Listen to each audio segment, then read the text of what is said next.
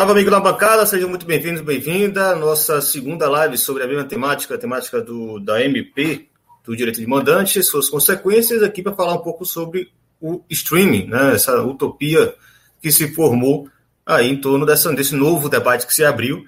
Com certeza tudo está mudando no futebol brasileiro é, a partir dessa MP. Para o bem ou para o mal, as discussões estão se dando. É, e dentre elas, essa ideia de que os, o streaming é uma nova alternativa para os clubes. Hoje a ideia é exatamente discutir se isso de fato significa um novo rumo, né, ou é, não passa aí de uma ilusão de uma ferramenta que talvez os clubes não tenham lá essa capacidade né, de tocar. É, obviamente, hoje é um dia, nós estamos aqui, hoje é o dia 28 de julho, uma terça-feira, um dia que ficou marcado pelo uh, lamentável fato do falecimento do jornalista Rodrigo Rodrigues, creio que não seja conhecido pessoalmente de, um de nenhum de nós aqui, mas todo mundo conhecia pelo papel de jornalista que ele cumpria, um cara extremamente uh, carismático, simpático para cacete, divertido. Assistir os programas deles é, era, de fato, um, uma ótima uh, atração. Cara que era muito talentoso no que fazia, uh, passou por, não à toa, passou pelos grandes meios de comunicação do país, inclusive no jornalismo esportivo, nos deixou vitimado pelas consequências, né, pelo, pelos efeitos uh, dessa doença desgraçada que está aí acabando com o nosso dia a dia. Né? A, a Covid-19, há quatro meses mais ou menos já estamos aqui né, com esse novo expediente de vídeo na bancada, exatamente por causa dela, é, e alertando a cada nova oportunidade de que não acabou, esse negócio não é brincadeira. É, por sorte, ainda são pouquíssimas pessoas, pelo menos próximas de mim e das pessoas que estão aqui comigo para esse programa, mas é, isso ainda é uma realidade. Né? Por mais que digam aí que já passou ou passamos do pico, não importa. É, o risco é real, nós estamos todos é, suscetíveis a passar por isso que passou o amigo de muitos amigos nossos, pessoas muito conhecidas nossas que, é, de uma forma ou de outra, tinham ali uma relação pessoal com esse cara que nos deixou hoje. Um, lamentamos completamente, e fica aí o alerta, né? Não acabou. Preste atenção, continuamos avisando e vamos cuidar dos nossos. Infelizmente, cada vez mais abandonados pelo poder público, que simplesmente jogou para cima qualquer responsabilidade sobre uma doença dessa proporção. Sem cura e sem tratamento, como a gente não cansa de, de, de repetir. Mas tudo bem. Vida que segue, é, já tínhamos marcado essa live hoje. Agradeço o pessoal que está aí também, apesar do clima não estar tá dos melhores mas temos muita conversa para fazer. É, e aí, para quem já acompanhou a live anterior, temos aqui os mesmos quatro né, membros ou convidados na bancada para compor essa mesa para conversar sobre esse tema do qual eles são especialistas. vou chamar rapidamente cada um para que possam dar seu boa noite, boa tarde, bom momento, até porque muitos vão ouvir posteriormente no podcast. Sempre lembramos, a live agora na bancada está indo, agora não, desde o começo, mas tem ido diretamente para o feed do Som das Torcidas, na Central 3. Anderson Santos, meu parceiro, tudo certo? Boa noite, como você está? Boa noite, né? Aquela frase, acho que desde março, né? A gente está sobrevivendo, está com saúde, as pessoas próximas com saúde, a gente está bem, né? Porque é difícil estar bem, no sentido pleno da palavra, no Brasil. E hoje a gente teve outro, como você fez uma espécie de editorial na bancada muito bem, né? Teve outra outra perda que marca, porque nós somos jornalistas e nós curtimos futebol, enfim, acompanha muito isso e tem essa proximidade, né? Do mesmo jeito, acho que dá para fazer uma referência quando morreram é, os jogadores, os profissionais de imprensa no acidente de avião é, da Chapecoense, enfim, é que a gente acaba também se vendo no outro lugar, nessa coisa de ter que trabalhar e, e ter que viajar para algumas questões pessoais mas é, enfim, gente lamenta muito e deseja força à família e aos amigos e destaca, né, a importância de, apesar de muita coisa ter aberto, né, são, para quem está aqui também do Nordeste, as praias abertas, shoppings abertos, que a gente precisa tomar ainda mais cuidado e, no nosso caso, o futebol ficar mais vigilante quando aparecerem ideias sobre é, jogos com, com torcida, né? Que foi algo que o Rio de Janeiro meio que ensaiou ainda neste mês de julho e que por conta de uma série de falas negativas a isso, eles desistiram. A gente precisa seguir tomando cuidado e ficar atentas e atentos para esses espaços de aglomeração que o poder público acaba permitindo acontecendo por conta da, da economia. Inclusive, hoje nós tivemos aí a informação de que a Alemanha está assustada, né, como diria, ou extremamente preocupada, como diriam suas autoridades sanitárias, porque foi um dos países, os primeiros países da Europa a voltar futebol, e o futebol simplesmente autorizou todo mundo a voltar a se aglomerar. Né? a curva da Alemanha está novamente preocupante do ponto de vista da contaminação da população e, consequentemente, das mortes. E caiu o recado para quem achou que o futebol não fosse suficiente para gerar um desleixo né, individual, uh, apesar de, de, máscaras e luvas e, e, etc. Né? Mas vamos lá, vamos seguir. Emanuel Leite Júnior também está por aqui, outro parceiro da bancada das antigas. Boa noite, Emanuel. Boa noite, pessoal. Realmente hoje é um dia triste, embora não conhecesse o Rodrigo Rodrigues, é, de fato era uma pessoa extremamente competente, um, um grande comunicador, muito carismático, né? E, e fazia bem é, todos os programas em que ele apresentava em todas as vertentes do, do, do, jornalismo, da comunicação, da cultura, do esporte, generalidades. É, era uma pessoa extremamente competente nisso. E, e era um, cara que, que a gente vendo os programas com ele parecia ser aquele cara gente boa realmente, que você fazia questão até de conhecer, né? É, então você até você fica realmente abalado uma pessoa uma pessoa dessas que hoje eu até acompanhei um pouco a, o Sport TV do Brasil na, na internet e, e, e, vi a homenagem que fizeram a ele, a homenagem justa, contactando jornalistas e colegas de várias emissoras, de, de, de vários veículos, mostrando o, o quanto, é, quão querido ele era, né? Isso mostra a pessoa que ele era. E é uma pena porque você vê, é, como todo mundo comentou, ele estava se cuidando, né? Tomando todas as medidas possíveis, álcool em gel, máscara, quando tinha que sair, e, e se contaminou, porque a gente não sabe, né? às vezes é no elevador, às vezes é uma maçaneta, uma coisa que você pega, enfim, às vezes é o ar que você respira, porque já existem estudos mais recentes que mostram que o ar, né, a partícula fica no ar por um, por um certo tempo. É, eu sei como é isso de a pessoa tentar se prevenir no, máximo possível e terminar se contaminando pelo meu irmão, né? Que, que, é, e ele não sabe como, porque meu irmão é mais paranoico do que eu. Eu já sou um pouco paranoico com essa questão de, da, da, desinfecção e tudo mais, e andar com álcool gel o tempo todo, usar máscara até no elevador, quando até para ir no corredor, ver, medir a, a medição da água, da, da energia que eu tenho que mandar para a empresa, eu vou de máscara só pelo. Eu não sei quem passou no corredor há um minuto, eu, eu, meu irmão ainda é pior do que eu e se infectou, não sabe como. Então, realmente, as pessoas, tem, tem pessoas que não, que não têm levado isso a sério, a gravidade. E no Brasil, principalmente, infelizmente, nós sabemos por quê, né? Nós temos um, um chefe de governo e de Estado que é um irresponsável completo, que minimiza a gravidade da situação e ainda para piorar, as políticas públicas de, de, de resposta ao, ao, combate à pandemia simplesmente não existem né? Não existe uma política pública e não existe uma coordenação nacional de combate à pandemia. Eu acho que deve ser o único país do mundo, provavelmente, que não existe uma coordenação nacional. Né? O que existe, felizmente, são estados e municípios em que prefeitos e governadores, em, em alguma medida, tomaram algumas, algumas ações em alguns pontos, né? Enfim, é uma, uma, perda, uma perda irreparável a, a do Rodrigo Rodrigues hoje e, e, lamentável. Mas vamos lá falar sobre essa questão do, do, streaming, sobre essa questão da utopia, né? Já tem algumas pessoas durante a, aquela fase do Flamengo Fluminense que se iludiram um pouco. A gente pode conversar um pouco sobre até sobre a questão dos custos e o que isso implica também. Vamos lá. Não tem uma coordenação, não, não tem nem ministro, né? Mas tudo bem. É, João Ricardo Pisani, nosso parceiro diretamente de São Paulo. Tem muito, tem muito a falar também sobre esse mercado de futebol em novas reconfigurações e muitas ilusões também. Como é que você está, velho? Tudo certo. Um dia triste, né? Como todo mundo percebeu. Acho que vale resgatar aquela, aquela aquele fala do Bonner que a gente vai banalizando as mortes. Eu acho que o futebol ajudou um pouco isso, né? A gente vai relativizando e banalizando as mortes mas agora a gente tem uma cara próxima, principalmente para quem gosta de esporte, futebol, acho que eh, de um jeito triste a gente voltou a ter uma cara, voltou a sentir a dor perto, é a hora que o momento chega. E eu acho que essa é, é, é a parte mais triste de todo esse processo.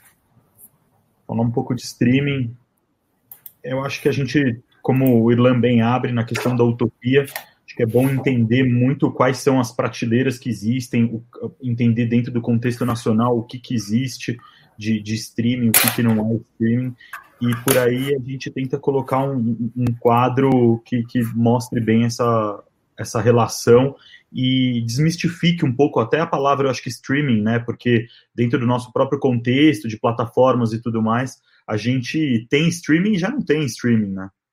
Então é por aí. Beleza. É, essa entrada sempre importante, pessoal ir chegando aqui na live, né? Dá tempo também de avisar para os amigos que já começou. É, inclusive porque hoje nós temos o azar de que o Twitter caiu logo na hora de fazer o chamado para o pessoal chegar aqui. É, então, é, aproveitando né, que o dia também pedia um pouco dessa reflexão, estamos segurando para ver se o pessoal vai chegando em tempo. Mas não se preocupem que hoje vamos manter o mesmo, a mesma disciplina cronométrica que fizemos no, na semana passada, na sexta-feira, foi muito boa. Ele é convidado, ele pode falar mais. Fernando Vânia Borges, tudo certo? Como é que você está aí? Sim, olá, Irlã, olá pessoal. Saudações aí a quem está assistindo agora ou depois. Realmente é um momento, enfim, delicado, não é? Que já já está se estendendo já há algum tempo e agora com, com uma cara conhecida é sempre sempre mais delicado. Uh, mas é preciso continuar e ter força, porque até, até se resolver isso ainda, ainda vai levar algum tempo, né? A esperança da vacina ainda, ainda vai demorar e, e ainda vai ter, ter muita, enfim, essa curva, né? Essa famosa curva ainda vai ter muitos altos e baixos para a gente superar. Em relação ao streaming, acho que, que o título que, que foi colocado da Utopia é bem interessante, né? É mesmo uma utopia, essas novas mídias sempre trazem esperança de que, que a tecnologia vai resolver e revolucionar tudo, mas nem sempre é esse o caso, e acho que é isso hoje que a gente vai, vai conversar um pouco aqui, né? Beleza, explicando, pessoal, é, como é que vamos fazer hoje, assim como fizemos na semana passada. É, são blocos, um bloco inicial, cada um vai falar 10 minutos, né, com temática um pouco mais direcionada, para tentar abarcar todos os meandros dessa discussão, que é muito importante, sem dúvida, considerando que o Brasil é um país, além de muito diverso, tem campeonatos estaduais, tem é, estados que o futebol é bem precário, tem estados que o futebol é muito desenvolvido, então essas disparidades todas precisam ser analisadas com óculos distintos para a gente conseguir dar conta de um tema muito importante. Né? O que a gente vai falar para o Sergipe Confiança, que aconteceu ontem à noite, não é a mesma coisa que a gente vai falar para o Flamengo. Né? Que a gente vai falar para Vitória, Bahia, Esporte Santa Cruz, os grandes clubes do Nordeste, não é a mesma coisa que a gente vai falar para os clubes de Santa Catarina, talvez. É, mas vamos lá. Começa hoje com. Ah, sim. Aí no segundo bloco, óbvio, vamos abrir para a pergunta de vocês. Se vocês quiserem já fazer pergunta a partir de agora, tentem é, nos ajudar, indicando para quem vai a pergunta. Né? Na medida que vocês vão ouvindo, você vai ficando ah, para Anderson, para Emanuel, para Fernando ou para Pisani. Que aí eu vou anotando e vou trazendo uma de cada vez no bloco de perguntas, tá bom? Anderson, você começa hoje, né? De novo. Isso, isso. Acabou que a gente tentou mudar a ordem, mas era melhor, porque a ideia é que eu também contextualize, mas aí hoje, né, tava pensando nisso que eu vou mais para o lado do pesquisador da economia política, da informação, comunicação e da cultura, dos estudos de políticas públicas de comunicação, do que necessariamente dos estudos críticos de futebol. Porque é necessário, né, quando a gente fala, a gente vem ouvindo falar muito né, da possibilidade de novos agentes de mercado, mais ampla concorrência. Eu vou dar um cenário que também, para ter essa concorrência, é necessário que a gente tenha uma série de interpretações legais relativas à comunicação e telecomunicações, ou à área de infocomunicação. Né? Primeiro, assim, eu vou passar também né, falar é, do, dos mercados diferentes. Então, a gente tem a TV aberta com o Grupo Globo hoje mais interessado em transmitir futebol né, e com mais recursos também. Né? A, a quantidade de receita do Grupo Globo, mesmo nesse período de, é, de pandemia e de corte de gastos, ainda é muito maior do que mesmo com o governo federal boicotando o Grupo Globo no repasse é, das, do, das fatias publicitárias uh, estatais, né, dos agentes ou do governo federal ou de órgãos estatais. Ainda assim, a gente tem uma diferença de faturamento do Grupo Globo para o Grupo Record muito grande. Né? O Grupo Globo consegue ter receitas, mesmo juntando com, com outros tipos de negócio do grupo, é de cerca de 10 bilhões de reais. O Grupo Record muito mal fecha um bilhão ou um pouco mais do que isso, e SBT e os demais ainda menos. Mas o Grupo Globo é, é um conglomerado, né? A gente falou ouviu falar muitas vezes de organizações Globo, então na TV fechada a gente tem também, na partir do Sport TV, e a gente voltou à realidade recentemente né, do duopólio com o Grupo Disney, né, proprietário da ESPN desde meados dos anos 90 na TV fechada. E aí a gente tem os dois principais grupos, após, né, tem o, a, o Band Esportes, tudo bem, mas não tem peso para concorrer pelos principais direitos de transmissão de eventos esportivos, e a gente tem também, é, com o fim dos canais Esporte esporte interativo, a gente tem a escolha da Tana em reproduzir um modelo que é, é dos Estados Unidos, ou seja, um, um como se fosse um, um, grande canal que passa filmes e também eventos esportivos, né, jogando o futebol para TNT e Space e ficando só com conteúdos premium, né, quase com a adaptação do que é o modelo da TV aberta. Então, por conta disso, eu considero que depois de 2012, que a gente ganhou o Fox Sports e ganhou os canais Esporte Interativo com pujança, né, para concorrer por direito de transmissão de eventos esportivos, a gente volta à realidade que praticamente é de, da maior parte da TV fechada no Brasil, que é o canal esportivo do Grupo Globo e o canal esportivo da Disney, né, que já foi é, no início dos anos 90 aqui no Brasil, é, do Grupo Abril também, foi repassado depois. E aí a gente chega nas transmissões né, de internet, que a gente tem diferentes possibilidades mas fui tentar buscar aqui, por isso que eu estou olhando para não esquecer as datas, mas o Premier Futebol Clube é de 1997. Eu lembro que nos acordos, né, no, no contrato que a gente citou na sexta-feira do no acordo do CAD, do processo que durou de 97 a 2010, tem lá uma frase do Grupo Globo destacando que se o, o Clube dos 13 não fechasse com ele, não ia deixar disponível o, a possibilidade de venda sob demanda, né, que é o Premier Futebol Clube, que começa justamente em 1997. E aí, depois disso, o Premier é, é algo paralelo à TV fechada. Até 2018, a gente tinha que ter um, um pacote, uma assinatura de TV fechada, para poder ter o Premier pagando um pouco a mais, né, do mesmo jeito que são os canais Combate, enfim, ficando no Grupo Globo. E aí, só nesta, enfim, né, eu considero que 2020 ainda é a década de 10, mas, assim, nesta década que a gente começa a ter outros agentes no modelo mais próximo ao que a gente diz que seria uma utopia, né? O Sport Way Plus, que é de 2012, 2013, que é pioneiro, inclusive, aqui no Brasil, é, é antes da Netflix começar a atuar no país. Ele começa em 2013, especialmente, a transmitir a Copa do Nordeste também, né, transmitindo todos os jogos, a ter campeonatos estaduais do Nordeste, transmitir eventos esportivos que os grandes grupos não tinham tanto interesse, né? Transmitiu o Mundial de Handebol é, realizado aqui no Brasil, em São Paulo, e transmitiu o Mundial de Handebol que é, o Brasil, é, o handebol feminino, que o Brasil foi campeão de forma inédita, né? Porque não havia interesse entre outros. Não ficava, em parte, com, com o que sobrava e com a promessa, inclusive foi esse o acordo para ter a, a, Champions League, com promessa de que poderia é, abdicar de outros tipos de transmissão, porque tinha um outro modelo para garantir que todos os jogos teriam é, só janela de transmissão. E aí, depois disso, a gente tem, né, em 2018, talvez seja o ano que esses streamings é, apareçam com força. Né? A gente tem Dazon entrando aqui no Brasil, primeiro é, com é, transmitindo no YouTube para poder atrair público para no ano seguinte é, fechar os pacotes e ainda assim passou para adaptação é, de valor aqui no Brasil no início do ano passado. O Premier Futebol Clube, a partir de 2018, poderia ser é, adquirido é, também a partir, de, a partir de mídias móveis, né, sem considerar a TV fechada. Tem no caso da Copa do Nordeste o Live FC, no caso Campeonato Catarinense o FC Play, né, no ano, a partir de 2018, na parceria com a TVN Esportes, que é do grupo Netshoes, que forma sua plataforma de streaming para transmitir também esses tipos de esses tipos de torneios que não tinham tanto fôlego, transmite a Liga Nacional de Futsal, entre outros. O NBB também, em 2018, resolve sair do Grupo Globo e transmitir em diferentes plataformas, incluindo Twitter e Facebook, né, um jogo por rodada, e pulveriza literalmente a transmissão do basquete masculino em diferentes plataformas. A Liga de Basquete Feminino, se eu não me engano, é no TVN Esporte também, e com modelos que variam, né, de cobrar por jogo, ou cobrar por mês, ou cobrar é, por campeonato, enfim, você tem uma, uma série de processos aí nesses exemplos. E por que eu estou citando, a, além das transmissões no YouTube, de jogo da CBF, quando não tinha contrato renovado com a Globo em 2018, Federação Paulista usando o Maicujo para Copa São Paulo e outros torneios, é, torne, é, jogos transmitidos por Palmeiras, São Paulo e outras equipes de times é, de divisões inferiores, né, de base, por aí vai. Porque eu quis trazer esse mapeamento? Porque tanto os agentes da TV aberta quanto da TV fechada são importantes para a gente discutir as questões legais porque a internet não tem uma regulamentação clara, é, tanto para imposto, é, quanto mesmo para regulação de conteúdo no Brasil. Né? Tem o Marco Civil da Internet, que seria a Constituição da internet brasileira, que precisa ter regulação em cada ponto. Né? De repente, depois, Emanuel, se for necessário, pode explicar direito. Mas você tem uma lei geral e você precisa ter leis complementares para isso.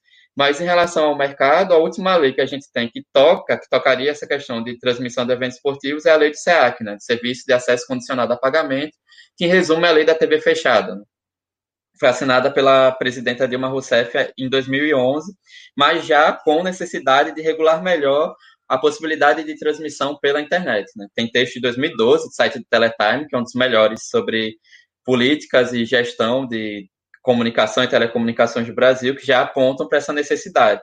E aí a gente tem duas brigas recentes. Né? Uma é a briga Fox Claro, porque a Fox lançou o Fox Play para que todos os seus canais é, Fox da TV fechada é, qualquer pessoa pudesse adquirir de forma própria na plataforma própria.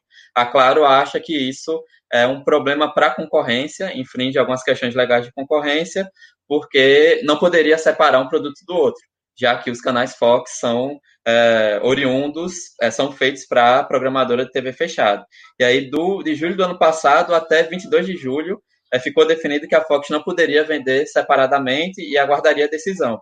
E aí saiu no dia 22, semana passada, uma autorização da Anatel para que esse serviço pudesse ser ofertado, né, ainda aguardando análises maiores. E a outra coisa é a mudança da lei de serviço de acesso condicionado, que ela proíbe propriedade cruzada. Então, por exemplo, caso a TIT, é, Warner Media hoje, esporte interativo. Um dos motivos do esporte interativo acabar, além da diminuição da quantidade de assinantes da TV fechada no Brasil, o prejuízo que dava, foi que a AT&T, que é uma empresa de telecomunicações, né, que, que é proprietária é, de empresas que fazem a distribuição é, do sinal de TV fechada no Brasil, é, pela lei de SEAC de 2011, ela não pode ser programadora. É, isso, é, na linguagem jurídica, é proibir a propriedade cruzada. Ou seja, que eu não tenha um superagente que ele coloca, é, negocia o sinal e ao mesmo tempo ele vai programar, né? Ou seja, ele pega toda a esfera de produção. E aí ele se beneficia, como inclusive o próprio Grupo Globo se beneficiou nos anos 90 e até o início dos anos 2000, quando era é, sócio de empresas como Netsky no Brasil, né? Havia benefícios para os produtos Globosat. E aí tem uma discussão já desde 2018 é, no Congresso Nacional, seja no Senado, com PLS 57-18, ou na Câmara, com PL 3832, de adaptar a Lei SEAC 2011 para uma nova realidade do mercado. Diminuir essa propriedade cruzada para possibilitar mais agentes na produção de conteúdo, e aí incluiria também a transmissão de futebol, porque na Lei SEAC há, uma, é, há um parágrafo, não vou lembrar aqui exatamente, é um artigo é, que toca é, diretamente na questão de transmissão de eventos esportivos e proíbe que agentes como a TIT e, claro, adquiram, adquiram conteúdos é, desse tipo, né, adquiram direito de transmissão desses eventos.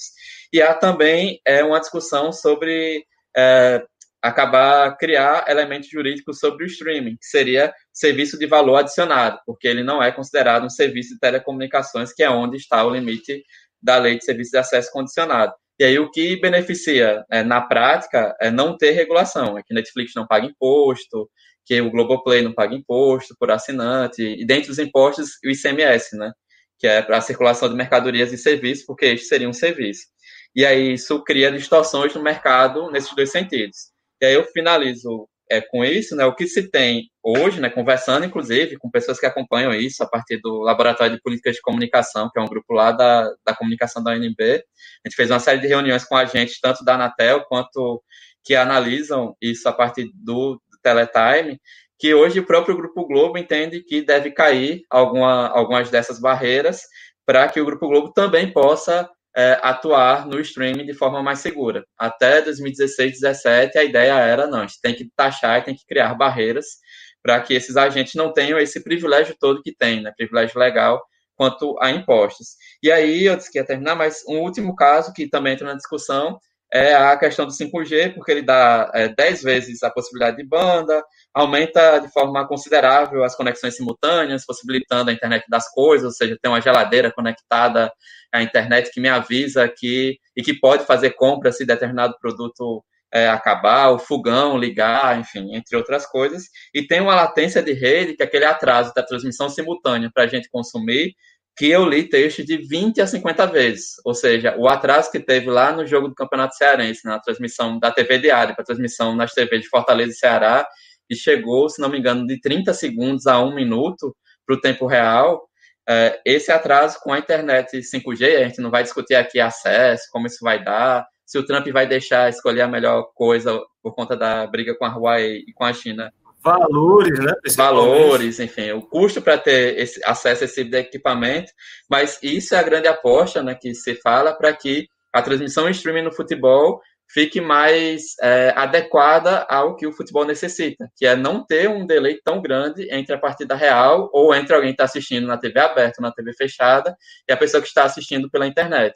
Só que aí, assim, é, a gente está em disputa e está o Trump expulsando pessoas da embaixada da China por conta, dentre outras coisas, desse motivo. Né? Então, é um mundo que se abre mais a, a médio prazo. Né? A curto prazo, a gente tem é, poucas opções ainda, e especialmente em termos de mercado, poucas opções que poderiam substituir as outras plataformas. Né? A gente tem que ter plataformas complementares, e são assim todos os melhores modelos de transmissão de eventos esportivos.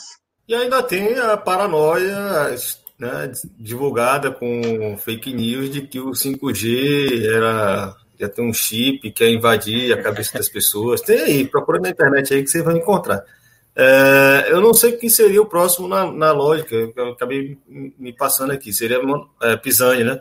Pronto, Pisani, fica à vontade aí, já manda suas ideias. Pegando o gancho no que Anderson falou sobre o Premiere, a criação do Premiere, eu acho que vale voltar algumas casas e desenhar um quadro para colocar cada um dos itens aí das plataformas e prateleiras desse trava-língua na sua prateleira adequada, né? No contexto pré-MP, MP, praticamente não existia o que no mercado se convencionou chamar de streaming, popularmente. Vai. A grosso modo, os, os antigos contratos com a Globo e a Turner, eles organizavam as plataformas de transmissão em aberta, fechada e pay-per-view.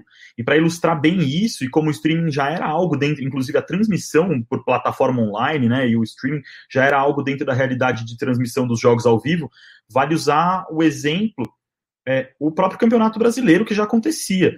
Por rodada, um jogo era transmitido via Globo Esporte, de forma livre, que era de graça, né, encaixado dentro do, do que era o planejamento de TV aberta do, do, da detentora dos jogos. Um jogo era transmitido no, no Sport TV, que aí você tem o Globoplay, o Globosat Play, né, no caso do Sport TV, onde você podia assistir, que também era um serviço de streaming, você podia baixar o aplicativo ali, ou alguns outros é, serviços que, a, que as próprias operadoras forneciam no caso da Turner. Você pode assistir aos jogos da Champions League, os jogos do canal dos canais Turner, dentro do, do aplicativo da Vivo, por exemplo, o Vivo Play. A maioria todos seguem essa denominação do Play no final. E esse cenário também funcionava para o pay-per-view, né? E o Premiere, que você tinha o aplicativo ali dedicado do Premiere, onde você podia assistir. Então, a transmissão na internet já existia, o, o online já existia, a mobilidade já existia. A questão é que eles estavam encaixados dentro dessa abertura. E aí, o, por que, que eu quis fazer toda essa, essa explicação?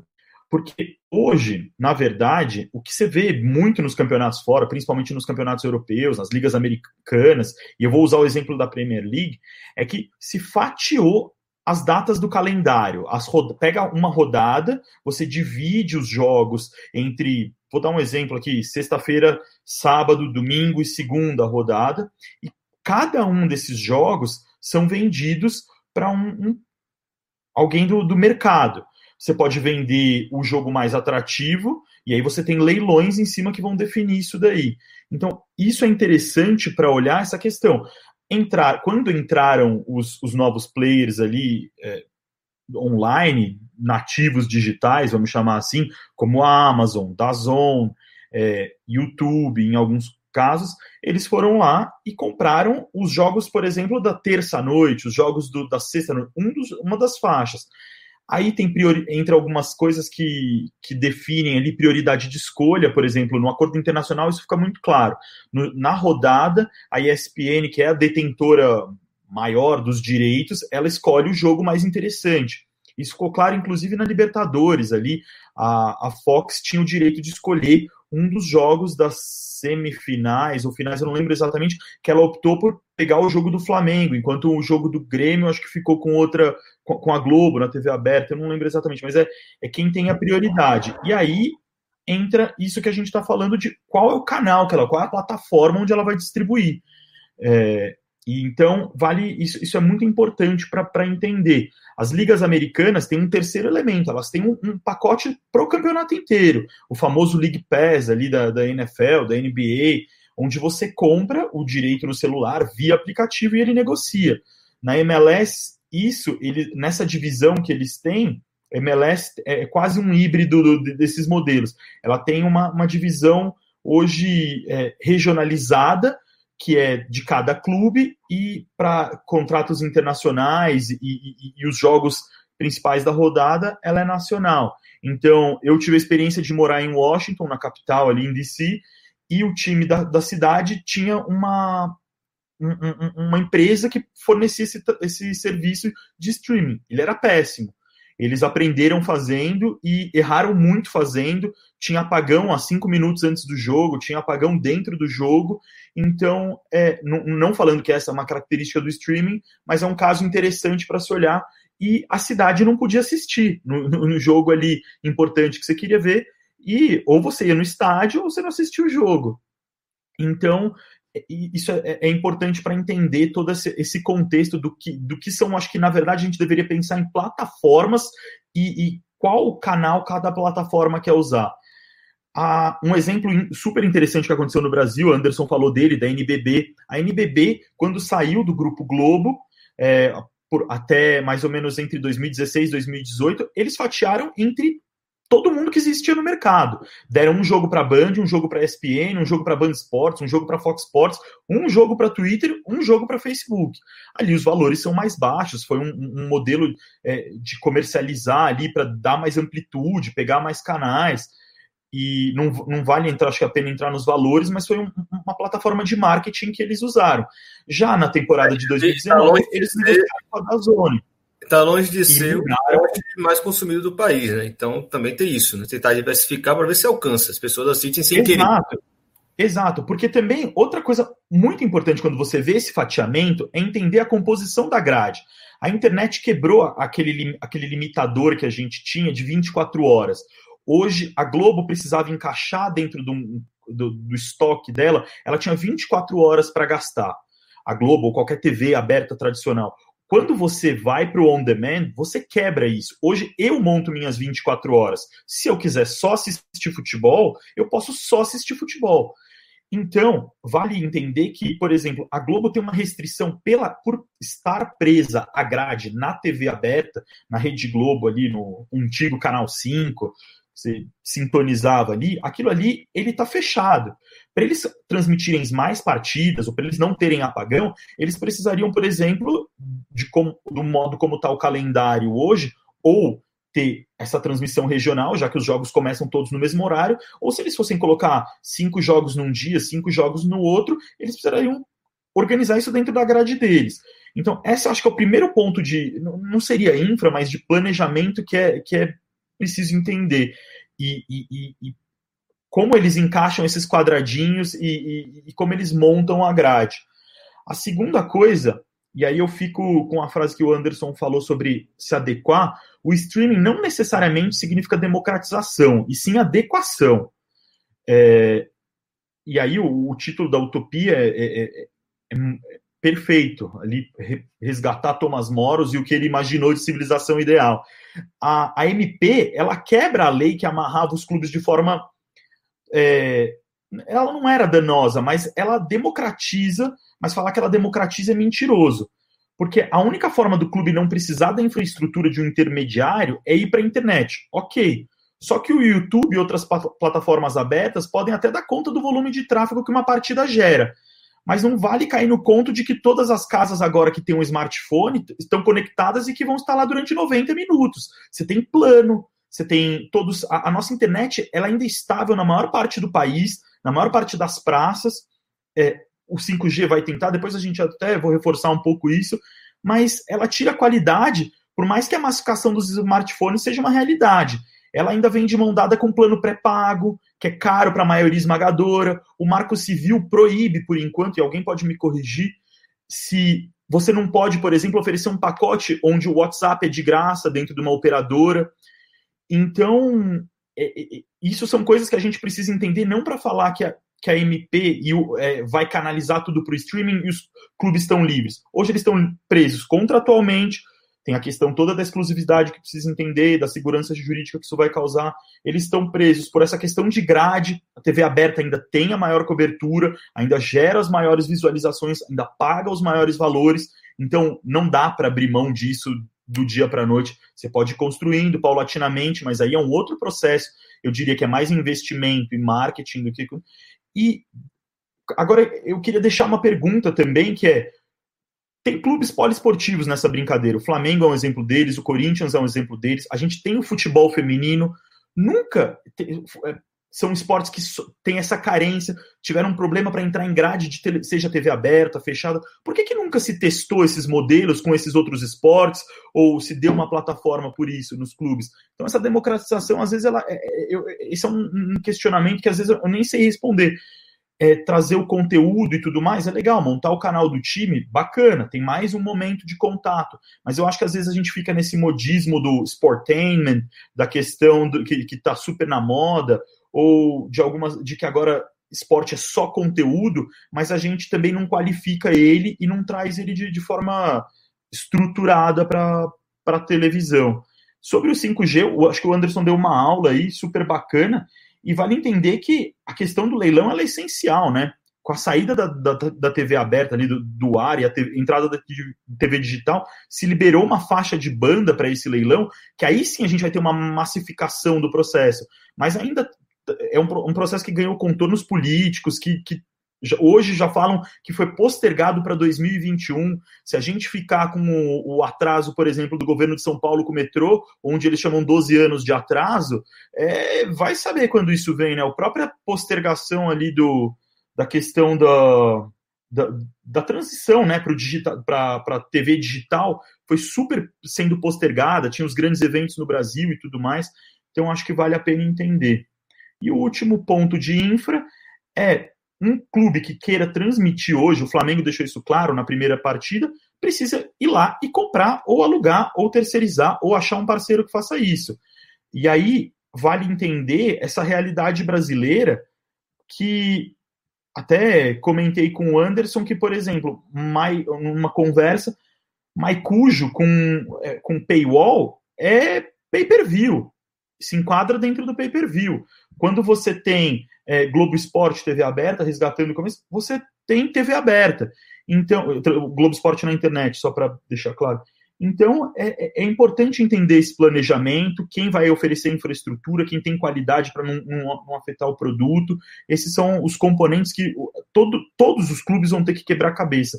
E fico muito com um, um que o presidente do Paysandu, acho que numa atitude muito bacana, falou hoje, sobre o modelo. Ele reconhece que Paysandu e Remo, por exemplo, são clubes que vão ter uma baita é, prioridade ou vantagem nessa negociação. Mas e o ecossistema do futebol paraense, por exemplo? E o clube pequeno, quando se quebrar a lei do mandante? Então, vai voltar para a questão da liga. Ter direito de mandante é bom, mas que diferença faz se eu estou negociando em liga? Qualquer clube europeu tem o direito de mandante garantido, mas como que a gente é, é, que diferença faz se for o mandante e o visitante se a liga tiver esse direito? Acho que é, é nessa linha que cedo a palavra meus colegas. Show, Pisani. Você levantou aí várias, várias bolas que vier depois aí pode inclusive cortar algumas delas, né? Você trouxe várias questões mesmo que vão, vão se cruzar aí. É, a gente combinou que o próximo agora, o terceiro da roda, seria? Acho que sou eu. É, é, é Fernando, só é, colocar na tela aqui brevemente, porque o Catedra levantou alguns artigos que ele, que ele tem, o pessoal ficar ciente, né, que tem esses conteúdos, para dar uma estudada. Eu já vi que tem um pessoal que, é, inclusive do chamado Leme Nordeste, já botou a cara aqui, inclusive tem uma, um comentário bem interessante sobre o jeito de, do Catedra falar, né? Fala é mansa, imagina um papo no boteco desse, muita qualidade. já tive essa oportunidade, muito bom mesmo. Aí tem aqui uns, uns artigos que o pessoal pode pesquisar, rapidamente, deve estar na internet, deve estar é, disponível. Perdão, deixa eu colocar a tela aqui para vocês verem. Esse aqui, Hablando, legal, lá das estratégias de mercado e esporte interativo. Está em espanhol, mas dá para compreender. Eu acho que vai ser em português, Não, né, não, esse foi, foi em espanhol mesmo. Esse ficou só em espanhol. Ah, Mas aí você fala do, aí, do Plus e tal, como estratégia lá atrás ainda, né? Para alguns conteúdos, a estratégia de usar isso para justificar para a UEFA que o esporte interativo conseguiria oferecer mais coisas do que outras plataformas, do que ESPN, do que o Grupo Globo. Beleza. É, para quem está no podcast, né, depois não está vendo aqui a imagem, as estratégias de mercado de esporte interativo, regionalização e capital estrangeiro na televisão brasileira. Esse artigo é de 2016, já está mais antigo isso. Tem outro aqui, está em outro livro, A Entrada do Fox Sport no Mercado de TV Fechado no Brasil, uma análise a partir das estruturas de mercados e da economia política de comunicação, também de Anderson Davi Gomes dos Santos. Uh, isso eu já mostrei, né? Opa, acabei fechando. E outro aqui de 2017, Contra a Globo e pelo Negócio, uma análise do Atletiba, no caso Atletiba no Campeonato Paranaense. Isso foi quando a dupla é, meio que se revoltou né, com os acordos de estadual. Acho que isso aí é interessante, inclusive, vocês contemplarem mais para frente. Quem quiser fazer uma pergunta aí, fica à vontade. Mas agora é a hora de Fernando Borges aí da sua ideia. É, Emanuel, Pisani, Borges e Fernando quiserem jogar também aqui no chat privado, eu consigo colocar na tela, se for preciso, né, se for, for necessário para vocês aí, tá bom? Fica à vontade. Bem, obrigado. Um, eu vou fazer aqui um enfim, pequeno panorama que, que foi um pouco o resultado da, da minha tese de doutorado é, onde eu analisei três clubes de, de, futebol, três, a criação de, desses veículos, canais de comunicação, né, os médias de clube, é, de, três, de três clubes. Eu vou ficar aqui mais por dois deles, o Paris Saint-Germain é, e o Benfica, falar um pouco do, do caso francês e do caso português. Né. Mas primeiro eu queria dar um, um panorama geral, não é? A, a criação desses canais, digamos, de clubes de futebol, ela surge para em 1998, a partir do Manchester United, né, que na década de 90 foi pioneiro em muitas das, das questões de modernização é, do futebol e das instituições é, de futebol, né, dos clubes. Ele é o primeiro, então, no final dos anos 90, é, com o entendimento de, de buscar uma internacionalização maior dos seus jogos. Né? Tem muitos torcedores na, na Ásia, tem muita gente que quer ver o jogo no mundo todo e eles pensaram que poderiam, dessa maneira, é, reforçar essa, essa imagem no exterior, né, sobretudo na Ásia. Outra, outro elemento que, que surge como motivação da criação desses canais é a preocupação com os preços é, do, dos direitos de transmissão. Né? A partir dos anos 80, a abertura do mercado, do mercado europeu, é, o surgimento das televisões a cabo que compraram esses direitos com, com altos valores fez com que o preço dos direitos de transmissão dos jogos de futebol na Europa subissem exponencialmente. Né? É, até que chega para o ano 2000 e pouco, 2003, a Kirsch Media é? e a ISL, talvez o pessoal lembre disso, estava envolvida na compra dos direitos da, da Copa, ela fale, né? entra em falência, então os clubes começam a ter, ter essa preocupação de que será que esse, essa bolha vai estourar? É, será que, que, que, os, que, o dinheiro que, que eles já estavam acostumados a entrar e pagar os salários e tudo, será que vai, vai continuar? Então esses canais também surgiram como uma, uma tentativa de, de não deixar cair, digamos assim, a, a curva de subida dos preços. Né? Seria uma começaram também como laboratório para isso. É, e, sobretudo, também a questão de gestão de propriedade intelectual, que foi um pouco até que se viu em algumas das falas do, do Flamengo. Né? Nós somos os, os clubes, nós fazemos os jogos, os jogos são nossos. Por que, que a televisão é que vai vender publicidade? Por que, que a televisão é que vai ganhar dinheiro com isso? Quando nós, os clubes, podemos ganhar. Então, esse, esses canais também surgiram com essa ideia de, de gestão de, de, uma propriedade intelectual, né? de, de surgir, de, de aumentar um pouco a presença dentro daquilo que, que o presidente estava falar também, aumentar a presença dentro da cadeia de produção do espetáculo esportivo, em que o clube passaria também a, a explorar essa, essa possibilidade. Né? Então, é, é esse o, o, contexto, enfim, o panorama é, geral da criação desses canais. No caso francês, é, o Lyon e o Olympique de Marseille são pioneiros. Né?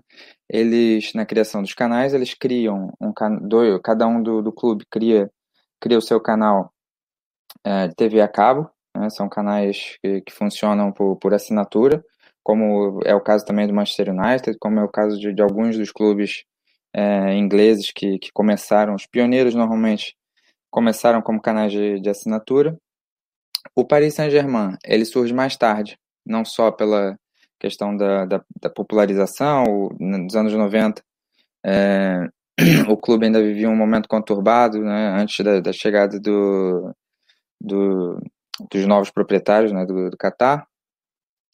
É, e eles decidem fazer um modelo diferente. Quando eles criam o seu canal, é, para em 2013, é quando a liga está renegociando os contratos de televisão. Né?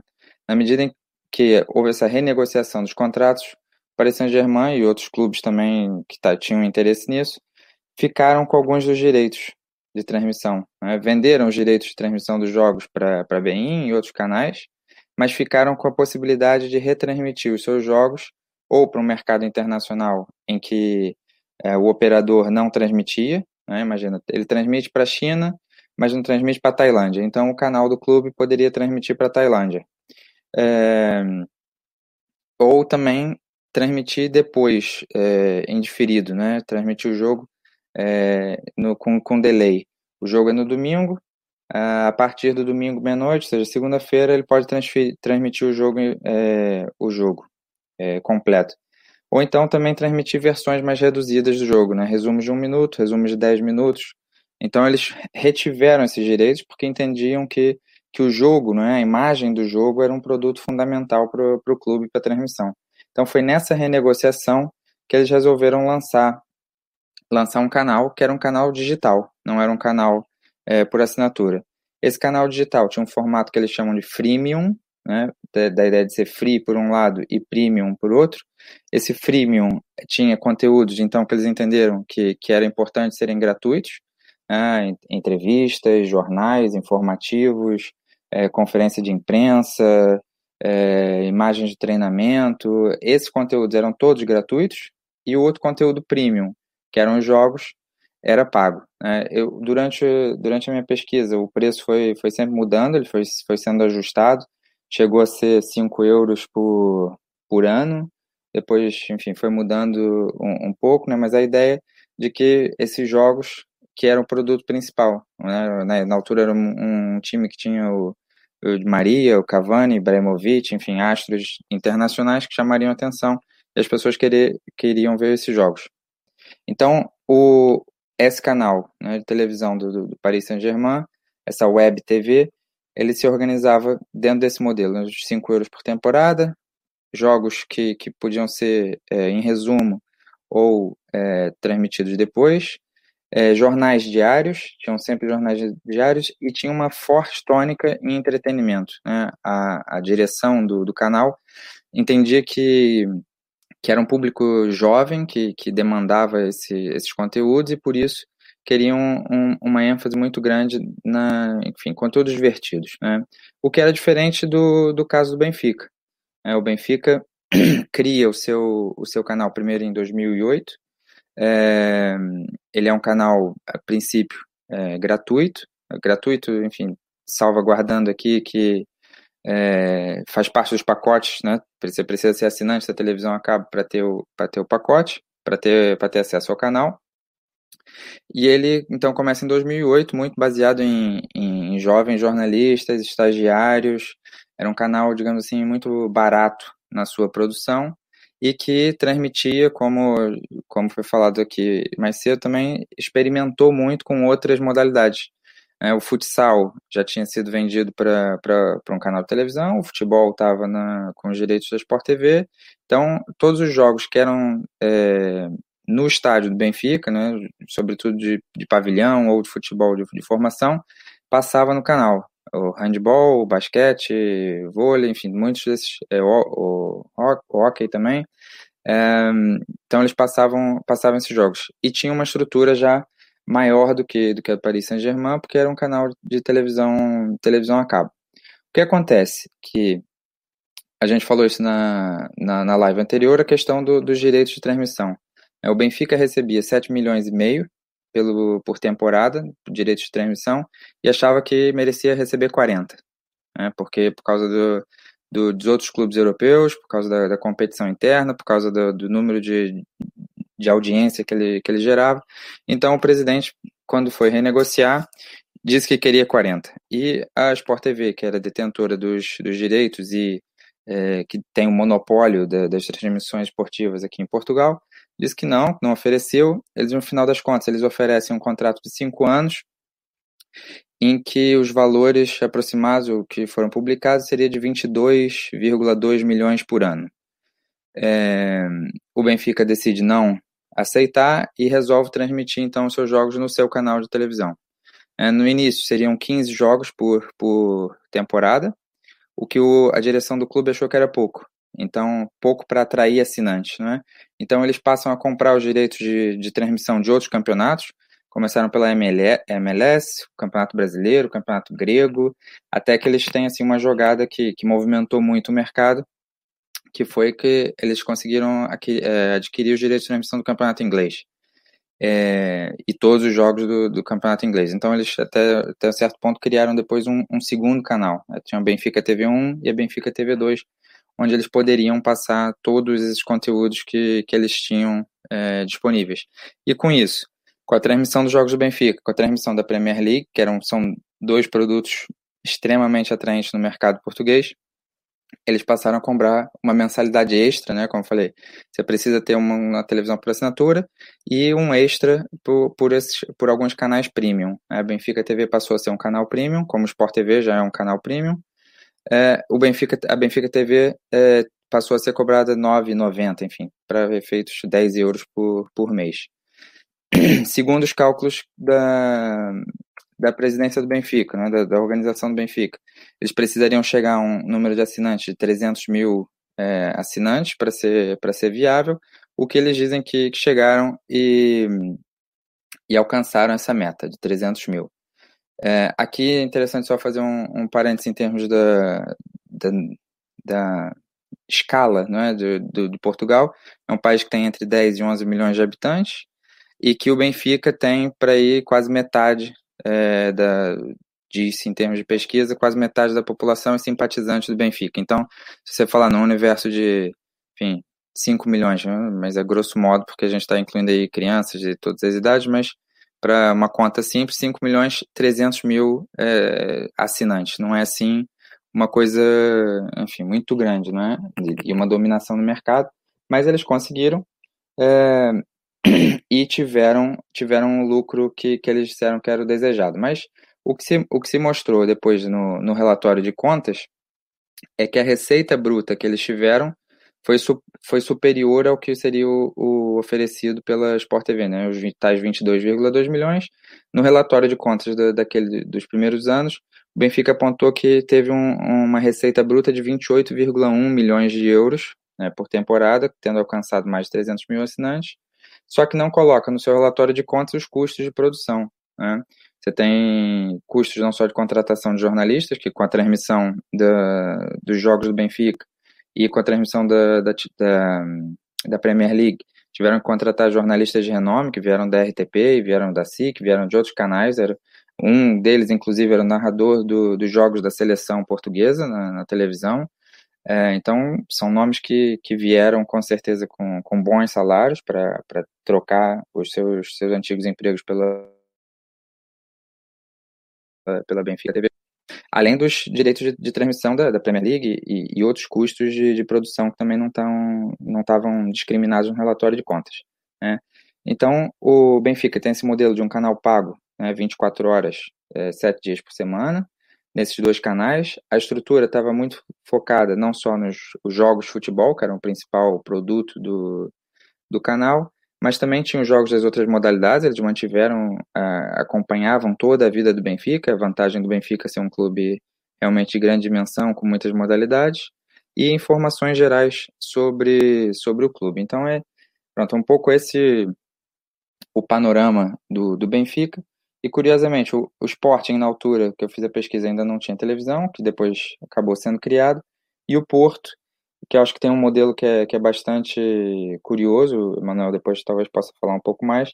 O Porto tem um canal de televisão, mas ele optou por ter um canal que não é um canal desportivo, né? diferente do Benfica, que é um canal só sobre a parte desportiva do, do, do clube. O Porto ele é sócio de um canal local, é o Porto Canal, que tem a parte esportiva, né, enfim, acompanhamento do jornalismo, apesar de não fazer a transmissão dos jogos, mas é um canal local e não um canal do, do clube em si.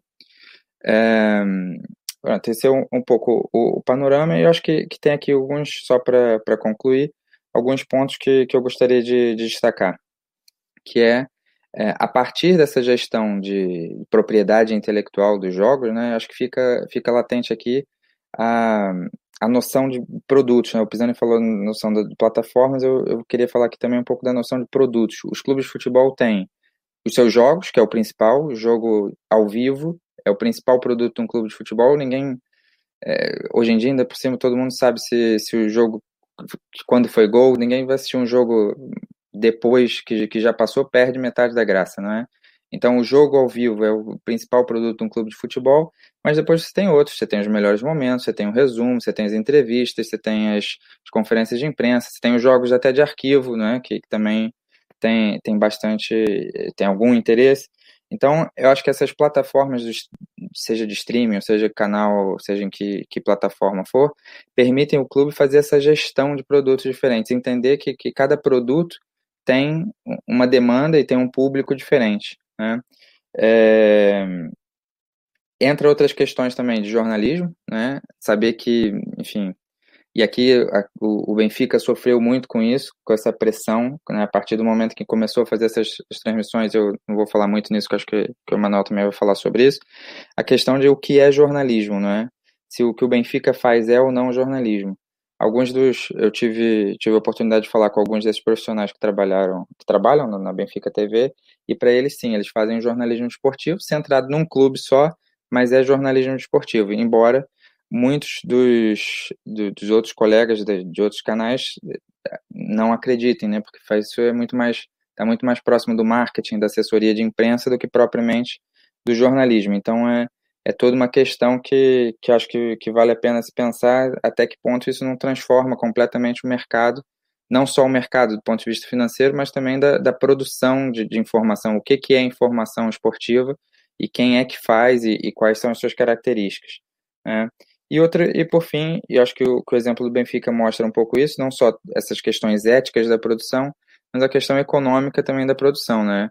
A, a, a ideia e a utopia de que com não sei quantos milhões de, de torcedores, todo mundo vai gastar um real, cinco reais, dez reais, esquecendo que é, tem um custo de produção, né? O Flamengo mesmo falou em contratar a Glenda Kozlovski, né? antiga apresentadora da, do, da Globo, que com certeza se ela for não vai para ganhar pouco. É, tem, tem esses custos de produção, tem os, a questão também do acesso da, da, da tecnologia né, para as pessoas, nem todo mundo tem internet de, de qualidade, ou nem todo mundo está disposto a assistir um jogo de futebol numa tela de, de telefone, né, é muito mais agradável, a gente sabe, assistir no estádio, assistir na televisão, com os amigos, é, é completamente diferente de assistir é, numa telinha pequena. Então tem todas essas questões que acho que seria é, pronto, interessante refletir um pouco. Beleza, Fernando, obrigado pelas colocações. Eu queria até já complementar o que você falou. Muito da minha preocupação, antes de passar a bola para Emanuel, né, falar sobre o TV, é, vem com relação a clubes que têm características associativas. Né? Por mais que os clubes portugueses tenham constituído suas SADs, eles ainda são associações que têm eleição. O Benfica, inclusive, terá eleição no final do ano. Né? Não apenas a, a possibilidade de transformar a TV dos clubes ou os clubes em ferramentas políticas, mas da própria política interna dos clubes, essa ciência política de cada da história de cada clube, é, a, a ideia de produzir uma TV partidária, né, também é a TV partidária da direção do momento. Né? Enquanto o torcedor do Flamengo tem Landim, Danchi e, e Braz como bons gestores que estão dando resultados, inclusive dentro de campo, tudo bem. Né? Eu queria ver se fosse Márcio Braga ou Kleber Leite, né? com uma TV, uma Flá TV na mão, produzindo conteúdo é, com um custo altíssimo, gerando dividendos políticos para eles mesmos. Né? Não tem crise no Flamengo. Aquela ideia da crise no Flamengo não, não vai existir. Na Flá TV, que você vai estar pagando para assistir, não vai ter crise no Flamengo. Né? Eu fico imaginando isso para tantos outros clubes que virão. Né? E o precedente que se abre dentro de associações que ainda são né, associações que têm uh, estruturas políticas democráticas, né? tem voto de sócio. Então, a própria discussão eleitoral tem que estar permeada também dentro dessa ideia de produção de conteúdo. É, é, vou usar o exemplo do Vasco. Se, é, se quer falar de, de, gestão péssima, né, que está usando uma estrutura de uma TV de clube para poder se beneficiar às portas de uma eleição, Alexandre Campelo já está fazendo isso com a Vasco TV. Né? Então fica aí também. É, é, não é só uma construção de uma ferramenta que pode ser um produto rentável, uma nova fonte de receita para o clube, mas também uma ferramenta que vai servir uma espécie de TV estatal da diretoria de ocasião no clube. Enquanto estiver ganhando, vocês não vão reclamar. Mas se for uma diretoria extremamente fracassada, você vai ver o que é o papel nefasto que esse tipo de ferramenta pode existir, pode, pode produzir. Né? E aí que a gente tem falado muito tempo aí, né, de como a, diretoria do Flamengo tem esses métodos uh, uh, bem questionáveis, inclusive de ataque a opositores, ataque a jornalistas. Uh, os influencers, inclusive, endossaram né, uma série de boatos sobre as situações particulares de Jorge Jesus, que não tinham nada a ver com a escolha profissional dele de voltar para Portugal. É, imagine uma estrutura de um clube que você paga para ela existir e ela só serve para finalidades políticas de pessoas que você não uh, confia, que você não apoia e que você quer ver fora do seu clube. É, então também levanta essa lebre. Né? Atentem, porque uma coisa é o PSG TV. PSG é uma propriedade de um cara. Não importa, para ninguém. Ninguém vai se meter naquilo. O City é a mesma coisa. Né? Nunca vai ter uma eleição no City nem PSG. Nunca mais vai ter, se um dia teve. Porque não teve. Né? Mas o Flamengo é um clube associativo, o Benfica é um clube associativo, o Porto é um clube associativo, o Vasco é um clube associativo, o Vitória, o Bahia, o CSA. Né? E aí? Né? Até que ponto a gente vai ter condições de aceitar determinado tipo de conteúdo tem sido produzido? Bom, levantei essa bola porque o que o Emanuel vai falar, inclusive, é quando isso aí transborda o ponto esportivo, não só político. Né? O futebol dentro de campo né, servindo né, como o, o, sendo produzido com uma série de imagens e narrativas favorece a um clube que produz aquele conteúdo esportivo. Porque, para mim, não faz o menor sentido você entregar toda a produção imagética de um jogo a um dos competidores que estão dentro de campo. Isso esportivamente já é absurdo. É, do ponto de vista do conteúdo da comunicação, você está suplantando uma série de, digamos, valores que estão estabelecidos há algum tempo. Né? A ideia de mídia partidária, inclusive, na Argentina é muito comum, já, já existiu na Inglaterra também, é, não pode estar na produção do próprio jogo de futebol, né? do evento jogo de futebol. Emanuel, você que manja muito disso aí, fica à vontade.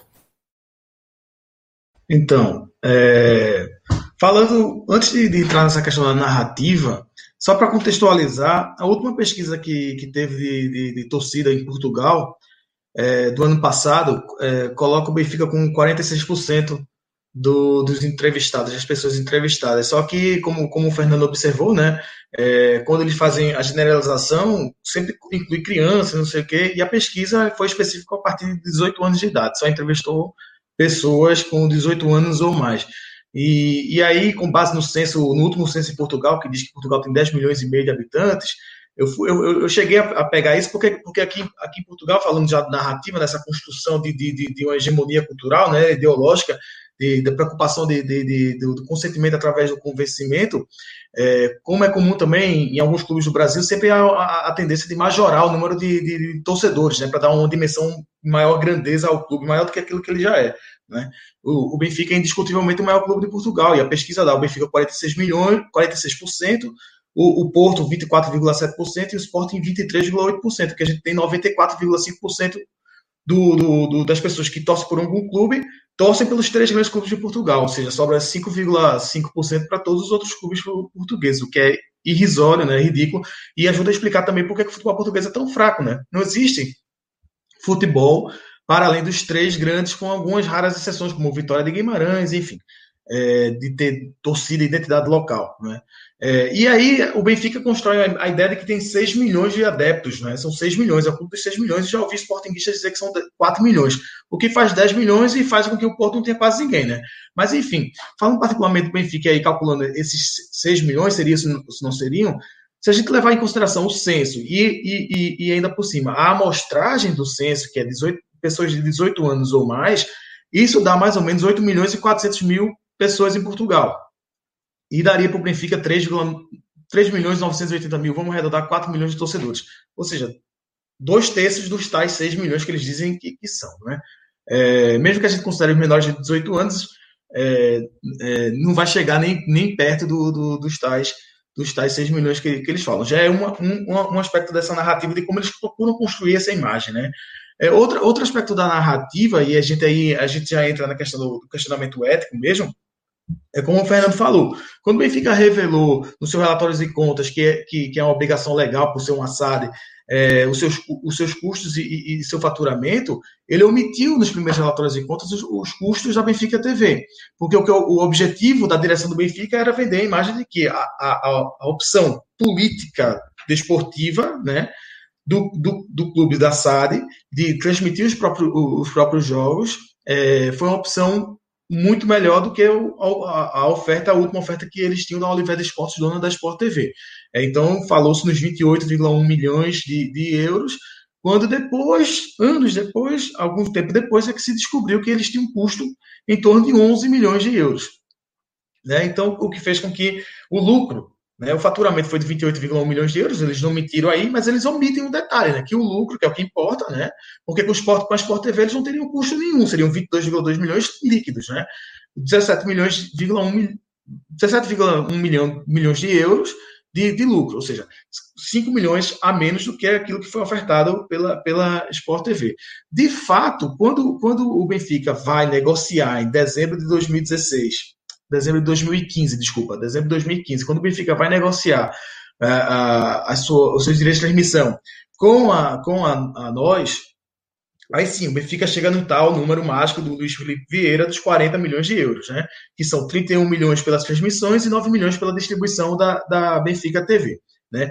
E aí a gente entra na, na, na questão da transmissão da Benfica TV, como, como o Irlan falou, e a gente já tinha abordado é, um pouco na, na live anterior de sexta-feira, entra a questão ética, né? Do, do, do como, como, é que, como é que é possível um competidor, um competidor ter o direito de, de gerar a imagem, e mais que gerar a imagem, gerar a edição daquilo que vai ser transmitido de, um, de uma competição. Quando a gente sabe que está que, que tá dentro da construção da narrativa e, e, da construção da percepção da realidade, né, quem tem o direito de editar a transmissão ele consegue direcionar, pelo menos naquele momento, a discussão. E quando você gera a imagem, e quando você, por exemplo, subtrai repetições, você está direcionando a discussão não é, do jogo. E isso aconteceu. É, é, eu pedi para o Irlan colocar um, um, um, uma, uma imagem aí, um link, porque para mostrar como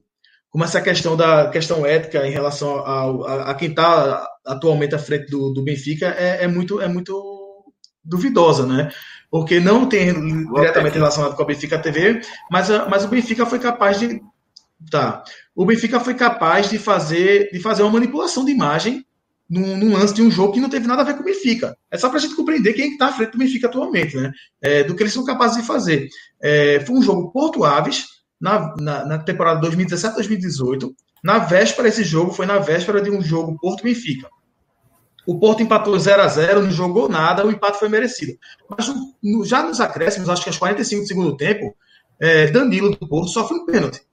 Foi algo é, até raro na, aqui em Portugal, porque os três jornais esportivos têm comentadores de arbitragem, que são ex-árbitros, o canal Sport TV, que, que é o que tem, tem todos os direitos de transmissão do Porto, também tem um comentarista de arbitragem. São sete comentaristas no total entre os três jornais esportivos e, e, e o, e o Sport TV. Os sete foram unânimes, algo até raro, e dizer que o Porto teve um pênalti subtraído pela arbitragem e pelo vídeo-árbitro, porque esse jogo, teve, esse jogo em questão teve vídeo-árbitro, tá?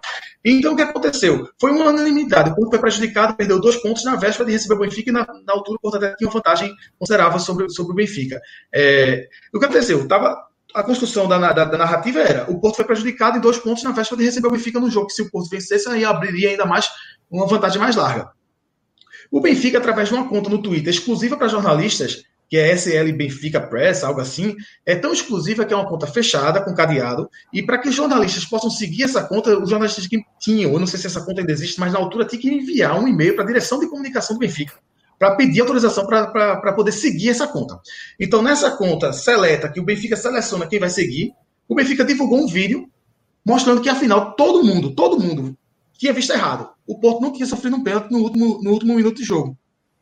E, de fato, no vídeo que o Benfica colocou nessa conta seletiva do, do Twitter, para quem ele queria ver que eram jornalistas que iam formar opinião, é, não tinha pênalti. E aí um canal de TV, que é o CMTV, que é até um canal sensacionalista, ele foi lá e botou um editor de imagem para ver frame por frame. E ele, o editor de imagem chegou à conclusão de que um frame da o Benfica tinha compartilhado um vídeo em que ele tirou um frame, ele editou o vídeo e compartilhou, ou seja, propositalmente produziu uma pós-verdade, não é? uma mentira, para desvirtuar o debate, para falsificar o debate. E aí o Benfica se justificou dizendo que não, a gente não manipulou o vídeo. É porque quando a gente subiu o vídeo para o Twitter, o vídeo perdeu qualidade. Só que aí, eu, aí a questão que ninguém fez aqui, que eu não vi nos, nos, debates de televisão, é que, peraí, então se você tem uma conta no Twitter exclusiva para jornalistas, você se preocupa em subir um vídeo para que os jornalistas vejam que afinal estavam todos errados, estavam todos errados, por que, que você sobe um vídeo que você sabe que vai perder a qualidade? É, no mínimo, eticamente, extremamente questionável, não é?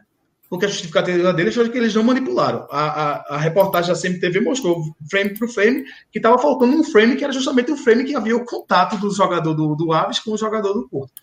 Enfim, então essa questão da narrativa, para mim, é, é, é, onde o Benfica, além do discurso, né, de depois de, algum, de, três anos ter conseguido vender por, pelos máximos 40 milhões de euros, tem também essa questão de você poder gerar a imagem do jogo. Isso inclui, eu vou até respondendo já agora ao Fernando Bezerra de Farias, que perguntou se o Benfica vende o, as suas transmissões para o mercado internacional. Vende sim. É, tanto a Liga, tanto a Sport TV, que tem os direitos de transmissão de todos os clubes, com exceção do Benfica, vende os direitos de transmissão, como o Benfica também vende, porque o Benfica vende o seu individualmente, né? não, vende, não vendeu para a Sport TV falando do contrato anterior, né? E agora, e agora é, é nós, Mel. Mas quando era o Benfica, o Benfica vendia. É, tanto é que, por exemplo, no mercado dos Estados Unidos tem um canal chamado Gol TV. É, o Benfica já tinha vendido seus direitos de transmissão para essa, essa Gol TV no mercado dos Estados Unidos, para transmissões em inglês e espanhol. É, desde 2014. E o resto dos clubes da liga, que são os que tinham contrato com a Sport TV, só a partir de 2016 é que venderam esses direitos. Ou seja, por dois anos o Benfica tinha transmissão na, nos Estados Unidos que os, os outros clubes não, não tinham. E o mesmo vale para outros mercados. Por exemplo, quando a BIM comprou o, o campeonato português para a Espanha, né, comprou, comprou da, da, da Sport TV, que era detetora de transmissão do Porto, do, do, do, Sporting, do Braga, do Guimarães, e não era, e não era do Benfica. E no caso da, da Espanha, particularmente, foi quando o Porto contratou Lopetegui, Casilhas, e tinha uma legião de espanhóis e, e interessava particularmente para o mercado, o mercado espanhol. Né? Então, em relação à Benfica TV, eu acho que, eu acho que é muito muito nessa questão da, do, do, do, discurso, né? É, é, é, exato, o, o Sérgio Graça está comentando aqui, não confundir as pessoas que estão no Benfica no momento com o Benfica. Eu tô, é por isso que estou desde, desde o início falando que são as pessoas que estão à frente do Benfica. Né? Quando eu falo Benfica aqui, é, já, já subentendendo, porque no início eu fiz bastante questão de frisar mais de uma vez que é as pessoas que estão à frente do Benfica atualmente e, e, por conseguinte, estão à frente da Benfica TV, porque eles, eles é que determinam a linha editorial da Benfica TV, né? É, é, é, então, assim, quando você tem direito de transmitir, e, e aí entra na questão do, da venda do direito internacional. A emissão daquele jogo é feita pela, pela Benfica TV. E aí você tem um lance suspeito de pênalti contra o Benfica que o, o Benfica só repete numa câmera. Numa câmera. E depois você tem um outro lance suspeito de pênalti a favor do Benfica, e aí o Benfica tem três, quatro câmeras repetindo. Oxe, e o lance lá do teu adversário só teve uma câmera, por que, que as outras três ou quatro câmeras não teve? E aí isso você passa essa imagem, inclusive, para fora de Portugal, porque quando o Benfica, o Benfica é que emite a, a transmissão. Né? Então, nesse sentido, é que é, eu acho que é extremamente questionável eticamente isso. Além do, além do mais, teve por três anos o Benfica teve contrato com, com o Farense. E o Farense disputou a segunda Liga Portuguesa e jogou contra o Benfica B. Então, você tinha vínculo contratual com um clube que era adversário do, de, um, de, um, time seu, que era o time B do Benfica. E poderia, eventualmente, ser adversário do seu clube na, principal, do seu time principal, se subisse para a Primeira Liga. Porque o Farense subiu, subiu agora, mas já não tem mais esse vínculo com a Benfica TV. Né? Então, ainda, ainda, ainda mais isso, é, o controle de mercado, né? Como é que Aí o problema, o problema que a gente tem que considerar foi o que a gente estava falando esses dias né? Os campeonatos estaduais da Europa são muito hum. díspares. Às vezes é melhor você aderir à plataforma do grande clube do que ficar à mercê. Né? É, é, não entra também um pouco isso, porque assim, você é um clube pequeno como o Farense. Provavelmente não tem nem torcida, né? Ele é, ele é dos pequenos, um dos menores. Né? Não estamos nem falando dos fora os três grandes que já têm dificuldade de ter torcida. Alguns têm. Né? A gente pode até dizer os médios de Portugal. Mas tem uns que são tão pequenos, né? são tão é, é, diminutos no, no, contexto português, que só assim para ter dinheiro. É, é, é, um estadual, um campeonato sim. estadual praticamente. Sim, sim. Agora, é, falando um pouco do Porto Canal, acho que ilustrei bem a, a questão do conflito ético aí da, da, da, emissão do Benfica, do Benfica TV, o Benfica gerar sua própria imagem e editar o que é, o que é transmitido. É, explicando a diferença do Porto Canal, como o Fernando falou, o Porto Canal era um canal que já existia, né? Era, e, e, na, e na realidade, aí, aí tentando, tentando explicar para quem é do Brasil, para compreender o que é Portugal, do que é a percepção da realidade portuguesa e até o que é vendido para fora de Portugal, né? através da, da de, de, agências de, de comunicação e, e, e, dos próprios veículos de comunicação portugueses. Né? Quando, quando você fala de Portugal, você fala da perspectiva de Lisboa, exclusivamente. Tanto é que o único canal de TV que não é sediado em Lisboa, ou quando eu falo Lisboa, eu estou falando da Grande Lisboa, né? Cidades, muito próximas a Lisboa, contíguas a Lisboa. É, o único canal de TV que não é sediado em Lisboa, na Grande Lisboa, é o Porto Canal. E já era assim, né? O Porto Canal já existia no canal generalista, e o Porto, quando, quando adquiriu, o Porto Canal optou por manter esse perfil é, de um canal generalista. Muito aí, aí a gente entra também na questão da, da, da narrativa, não é? É? muito do, porque o Porto tem essa narrativa da construção da sua imagem como um, um dos símbolos de resistência do Norte contra o centralismo lisboeta de Portugal. Né? Então, é, fazia todo sentido, dentro dessa construção da narrativa, manter o Porto Canal como um canal generalista, com telejornal, né? com documentários, com programas de culinária, com programas de tarde de, de discussão sobre questões de saúde, questões corriqueiras do dia a dia, é, canais de história com programas sobre um apresentador que é um historiador que, que percorre é, vínculos, inclusive com, com, com, prefeituras, que aqui são câmaras municipais, com, com as cidades, do, principalmente da região norte, em que produzem programas sobre, sobre aquelas cidades, inclusive com contratos é, é com, com, com essas câmaras municipais, ou seja, com entes públicos, né? Então o Porto Canal, o Porto preservou um pouco disso.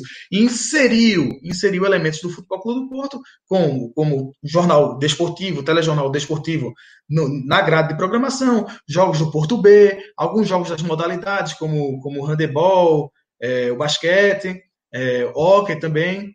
É, enfim, e, e as, as coletivas de imprensa na véspera do jogo do treinador, e isso foi inserido foi inserido no. isso, foi, isso foi inserido no, no. Isso foi inserido no canal. Né? E depois o Porto criou, já que a gente está falando de streaming, criou um aplicativo, Futebol com Porto TV, em que transmite também nesse aplicativo, você é, faz o login e, e, e, vê os jogos das modalidades, jogos das categorias de base, é, no, nesse aplicativo através de, de, de, streaming. Né? Eu ia falar também da, da, da disputa Qatar-Arábia Saudita através de, de canal TV. Não sei se eu tenho tempo para falar sobre isso. Mano, eu acho que a gente podia ir nas, nas perguntas, vai que alguma coisa ali acaba puxando essa discussão, porque a gente acabou se atrasando, né, um pouco. Se alongou é. um pouco nas considerações iniciais, já temos uma hora e vinte de live. É, tenho aqui umas sete. Então alguém perguntas. faça aí a pergunta, é, é aí é confusão Qatar, Arábia Saudita, porque aí eu posso responder. É. Pronto, então fica aí para ser respondido no final. É, que aí eu vou puxando e o pessoal, assim, eu vou fechar o bloco de, de perguntas para facilitar meu trabalho aqui. Se essa, algumas aparecerem aqui, até é, da, é, Pisani fechar a sua primeira resposta, já que é a primeira pergunta para ele, aí eu insiro aqui, certo? Fiquem é, à vontade para fazer a, a, pergunta até essa última resposta de, de Pisani. Você está ouvindo mais um som das torcidas na bancada, um podcast em defesa da cultura torcedora, dos clubes e dos estádios. Responda a nossa pesquisa e nos ajude a entregar um programa cada vez melhor. Acesse www.nabancada.online/pesquisa. Não esqueça também de nos acompanhar mais de perto no dia a dia, através do Twitter, arroba, na bancada underline, e da linha de transmissão no WhatsApp, enviando uma mensagem para 21 98080 9683. Davi Amaral pergunta: como fica o direito de venda de transmissão fora do Brasil, agora já nessa, nesse novo contexto? Pisani poderia responder, né, como a gente fez na última vez, né? Eu ser um pouco mais breve para dar conta de contemplar todas as perguntas. Sim, em fevereiro desse ano agora a gente é, assistiu a talvez, acredito que a gente vai ver novos capítulos, mas o, o último capítulo dessa história dos direitos internacionais. A CBF fechou um acordo com uma empresa chamada Sport Promotion, é, acredito eu que ela é nacional, talvez tenha braços em outros países, mas ela fechou para transmissão. Tem, tem um artigo muito bom do nosso colega, até do, de livro Clube Empresa, do Marco Cirângelo, no Ludopédio, depois eu vou dividir com, com o Irlan, que ele levanta alguns questionamentos e fala muito da questão do produto em cima disso. Os direitos hoje, a princípio, são uma incógnita, ninguém, em toda essa discussão da MP, comentou o quanto da, da, da MP poderia transbordar para os direitos internacionais, mas o Flamengo tentou, com, com, falou, conversou com o Botafogo ano passado, conseguiu transmitir alguns jogos, não lembro se foi só com o Botafogo, mas eu sei que transmitiu para Portugal. Esse ano, após MP, via Maicujo, eles conseguiram transmitir também alguns jogos, cobrando 8 euros. Foi um jeito de monetizar a transmissão, de rentabilizar ali.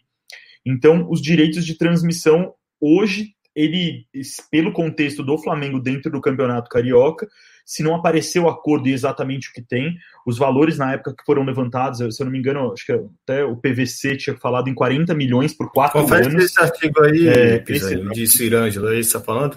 Mal acostumados? É o, não, chama Desacordos, dia, dia 11 de fevereiro. Eu confesso que eu não lembro qual que é o mais atual. Certo, vou... Não, esse talvez seja o mais atual. Continua, pode ir. É, é, chama Desacordos. Ele ele fala bem desse contexto do, dos direitos internacionais, é, levanta essas questões sobre a sport promotion e coloca o que, por exemplo, o PVC na época, logo na sequência, tinha falado como algo interessante: 40 milhões de euros para todos os clubes. Em, durante quatro anos são 10 milhões de euros divididos entre 20, porque eu acho que isso engloba a Série A, não lembro se Série B está no pacote, se eles fizeram um pacote obrigatoriamente vendendo um e outro é, era o caos. Eu, quando morei nos Estados Unidos, e até é interessante olhar isso, era, era, era complicado. Eu tinha que ver via Rede Globo ali, o, o Premier, né, que era liberado ali para o país. Então, é, eu, eu acho que, como produto, a MP pode ser muito danosa para os direitos internacionais, mas é, com certeza ela pode também criar uma corrida para os clubes como o Flamengo quererem vender e negociar seus pacotes ali. Anderson e Manuel, sejam breves, vocês querem complementar. Oh, desculpa, Isaac, você acabou que você está falando não? Eu não, sim, eu ia falar, é, Anderson acho que pode complementar bem. Beleza. Aí Anderson complementa, depois o Manuel fica à vontade, aí eu puxo a próxima pergunta. Eu estava aqui buscando a, a, empresa. Na verdade, a Sports Promotion, o contrato foi, ah. foi necessário outra licitação, porque eles incluíram no, no contrato a venda, a negociação dos direitos para jogos de azar. E a CBF viu, os clubes viram e refizeram a licitação, acho que em abril, é, e aí, o que, eu, o que eu não E aí, conta com times de séries A e B, acho que era 70%. É que eu não encontrei aqui a matéria do site da CBF, mas foi em abril. 70% ficaria com 70 75 para clubes da Série A, é, 20 ou 25 para B, e ainda 5% disso ia para times da Série C com transmissão das séries A e B. E aí havia uma polêmica, porque a empresa que ganhou essa terceira licitação é a empresa argentina envolvida com muita, muitos problemas por lá na negociação de direito de transmissão. E aí a única coisa que é certa é que eles venderam os direitos para jogos de azar para uma outra empresa, e o valor acho que ficaria nisso mesmo, era 10 milhões de, de dólares ou de euros, não lembro bem, por temporada. Mas a, a, minha preocupação é que eu não sei se os clubes chegaram a assinar o contrato, porque uhum. Flamengo e Corinthians não entraram nisso, estavam comparando propostas, e eu acho que o Atlético Paranaense também não, ia esperar. E aí eu não sei se chegaram a assinar antes da MP. Se não assinaram, ninguém sabe para onde vai. E aí, claramente, é o que a gente fala, no caso de direitos internacionais, os times com alguma visibilidade internacional, aí eu cito São Paulo, Santos, Flamengo, talvez Vasco, Corinthians e Palmeiras, esses times vão conseguir é, negociar por partida, como o Flamengo fez ano passado. É, os, que não, os que não têm essa visibilidade podem perder ainda mais. Lembrando que esse contrato era para ter sido assinado em 2018 ainda, E times como Sport e Vitória, que caíram da, da A para B, se eu não me engano, em 2018, deixaram de ter entrada de recursos da primeira parcela, que seria paga em dezembro, e a empresa que ganhou a primeira licitação era, enfim, era envolvida em um monte de coisa, foi empresa criada para vencer a licitação. E a atual já tem essa um complemento rápido para colocação de Anderson. Vale lembrar que não, quem comprou não é, não foi da Zon, na Amazon, não foi uma empresa já tradicional, são intermediários são podem ser investidores que vão lá, falam, estão tá, pedindo 40, eu acho que eu, eu, tiro o trabalho deles negociarem patrocínio e vou lá e consigo 50, 60 no mercado, para ter algum um, um, certo ganho nisso. Não são empresas tradicionais de mídia ou de conteúdo, são empresas, são intermediários, podem ser empresas de marketing, de promoção e por aí vai. É, só o nome, peguei aqui, Global, Global Sports Rights Management. Pegou para negociar TV aberta, fechada, pay-per-view e streaming para o exterior. Ao contrário da Sports Promotion, que é conhecida, a gente lembra de, de placas da Sports Promotion por aí, essa não é tão conhecida no mercado é, local. Desculpa, que a Sports Promotion eles negociam placa, isso mesmo, no, no campeonato. É. Manuel, é, você vai complementar? Tem essa pergunta que você falou. Então, é, eu já respondi né, questão do, da venda internacional. É, só para complementar da, da, da, questão do, do, do, do, futebol brasileiro sendo transmitido em Portugal. Porque durante essa discussão do Jesus voltar para o Benfica, e, e, e para mim desde o início ficou claro que o Jesus iria voltar para o Benfica, porque o Benfica, porque o Luiz Felipe Vieira precisa do Jesus por conta das eleições de outubro, e ele precisa do Benfica, né, por questões pessoais, né, é, precisa ser presidente do Benfica por, por, por questões pessoais, para ter a, a, proteção de ser presidente do, do, do maior clube é, de, de, Portugal é, e toda a implicância política que, tem, que, que isso tem. É, houve, houve, jornalistas do Brasil, até consagrados, que escreveram sobre, ah, mas é, porque teve alguns jornalistas que não fizeram análise, né? Fizeram o wishful thinking, né? Aquilo que eles queriam que fosse a realidade sem querer olhar para a realidade concreta, né? Aí falou, ah, não, porque Jesus vai voltar para Portugal. Portugal é um campeonato que ninguém quer ver. Ninguém no Brasil se interessa em ver o campeonato português, enquanto que em Portugal o Brasil tem um potencial enorme para explorar, o futebol brasileiro tem um potencial enorme para explorar o mercado português. Mas, sinceramente, até Jesus ser contratado pelo Flamengo, ninguém acompanhava o futebol brasileiro em, em, Portugal. Isso, e eu falo isso assim porque, infelizmente, o futebol, como nós sabemos, é extremamente eurocêntrico. E quem está na Europa, dificilmente, a não ser que sejam os mais fanáticos de futebol, se acompanham tudo de futebol, dificilmente acompanham o que está fora da Europa. Então, o futebol brasileiro é extremamente periférico, com exceção dos brasileiros que estão em Portugal, né? Com exceção dos brasileiros que estão em Portugal, e de um ou outro doentinho pro futebol que tem aquele aplicativo que sabe até a terceira divisão da Turquia, o cara vai saber os resultados. Tirando esses, a, a galera aqui não, não acompanhava, não acompanhava é, o futebol. Tanto é que uma vez eu, eu sempre vou para o jogo do Porto, que algum amigo meu que está do Recife quer ir para o jogo, eu sempre arrumo ingresso e, vou, e, e levo o cara para o Dragão. Aí teve um, um, um, torcedor do esporte, amigo meu, que foi com a camisa do esporte. Aí um amigo nosso chega, a, torcedor do Porto, português, ele ah, quando viu longe assim, é o Flamengo, eu disse, não, pô, é o esporte. Não diz para ele que é o Flamengo, não, porque tem toda uma confusão aí e tal. O cara não fazia a menor ideia, né?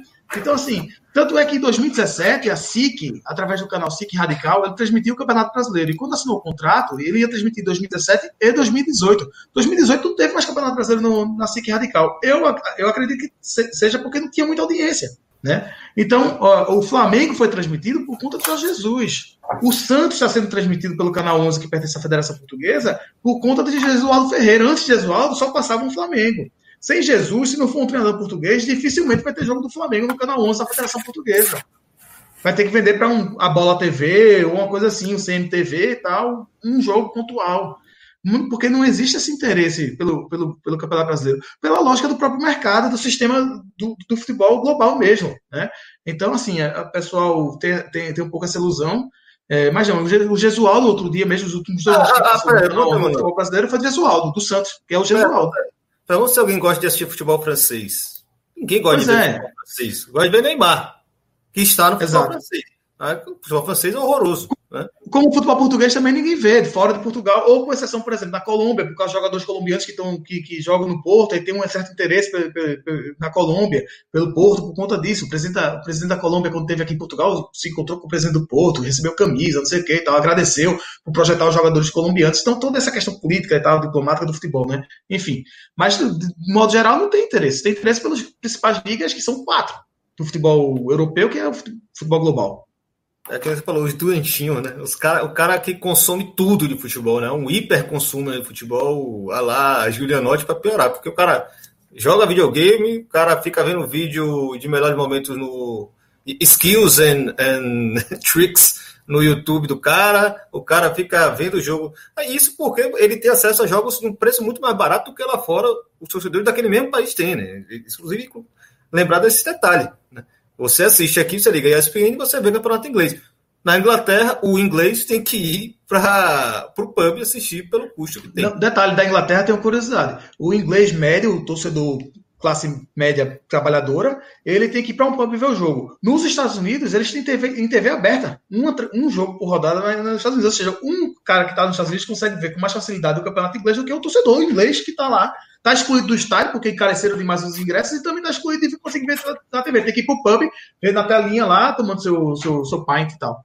É, e, é isso, né? Vocês estão achando que às vezes um negócio interessante para o seu clube talvez seja interessante para você, é, só lembrando que hoje saiu um texto de Maurício Gagliotti, né, do presidente do Palmeiras. Eu abri aqui na Folha, mas aí o paywall me lascou, então não vou jogar na tela para vocês. Vocês procuram aí Maurício Gagliotti, Folha, que ele deixou uma, uma frase ali que eu falei: ah, é mesmo, Sociedade Esportiva Palmeiras.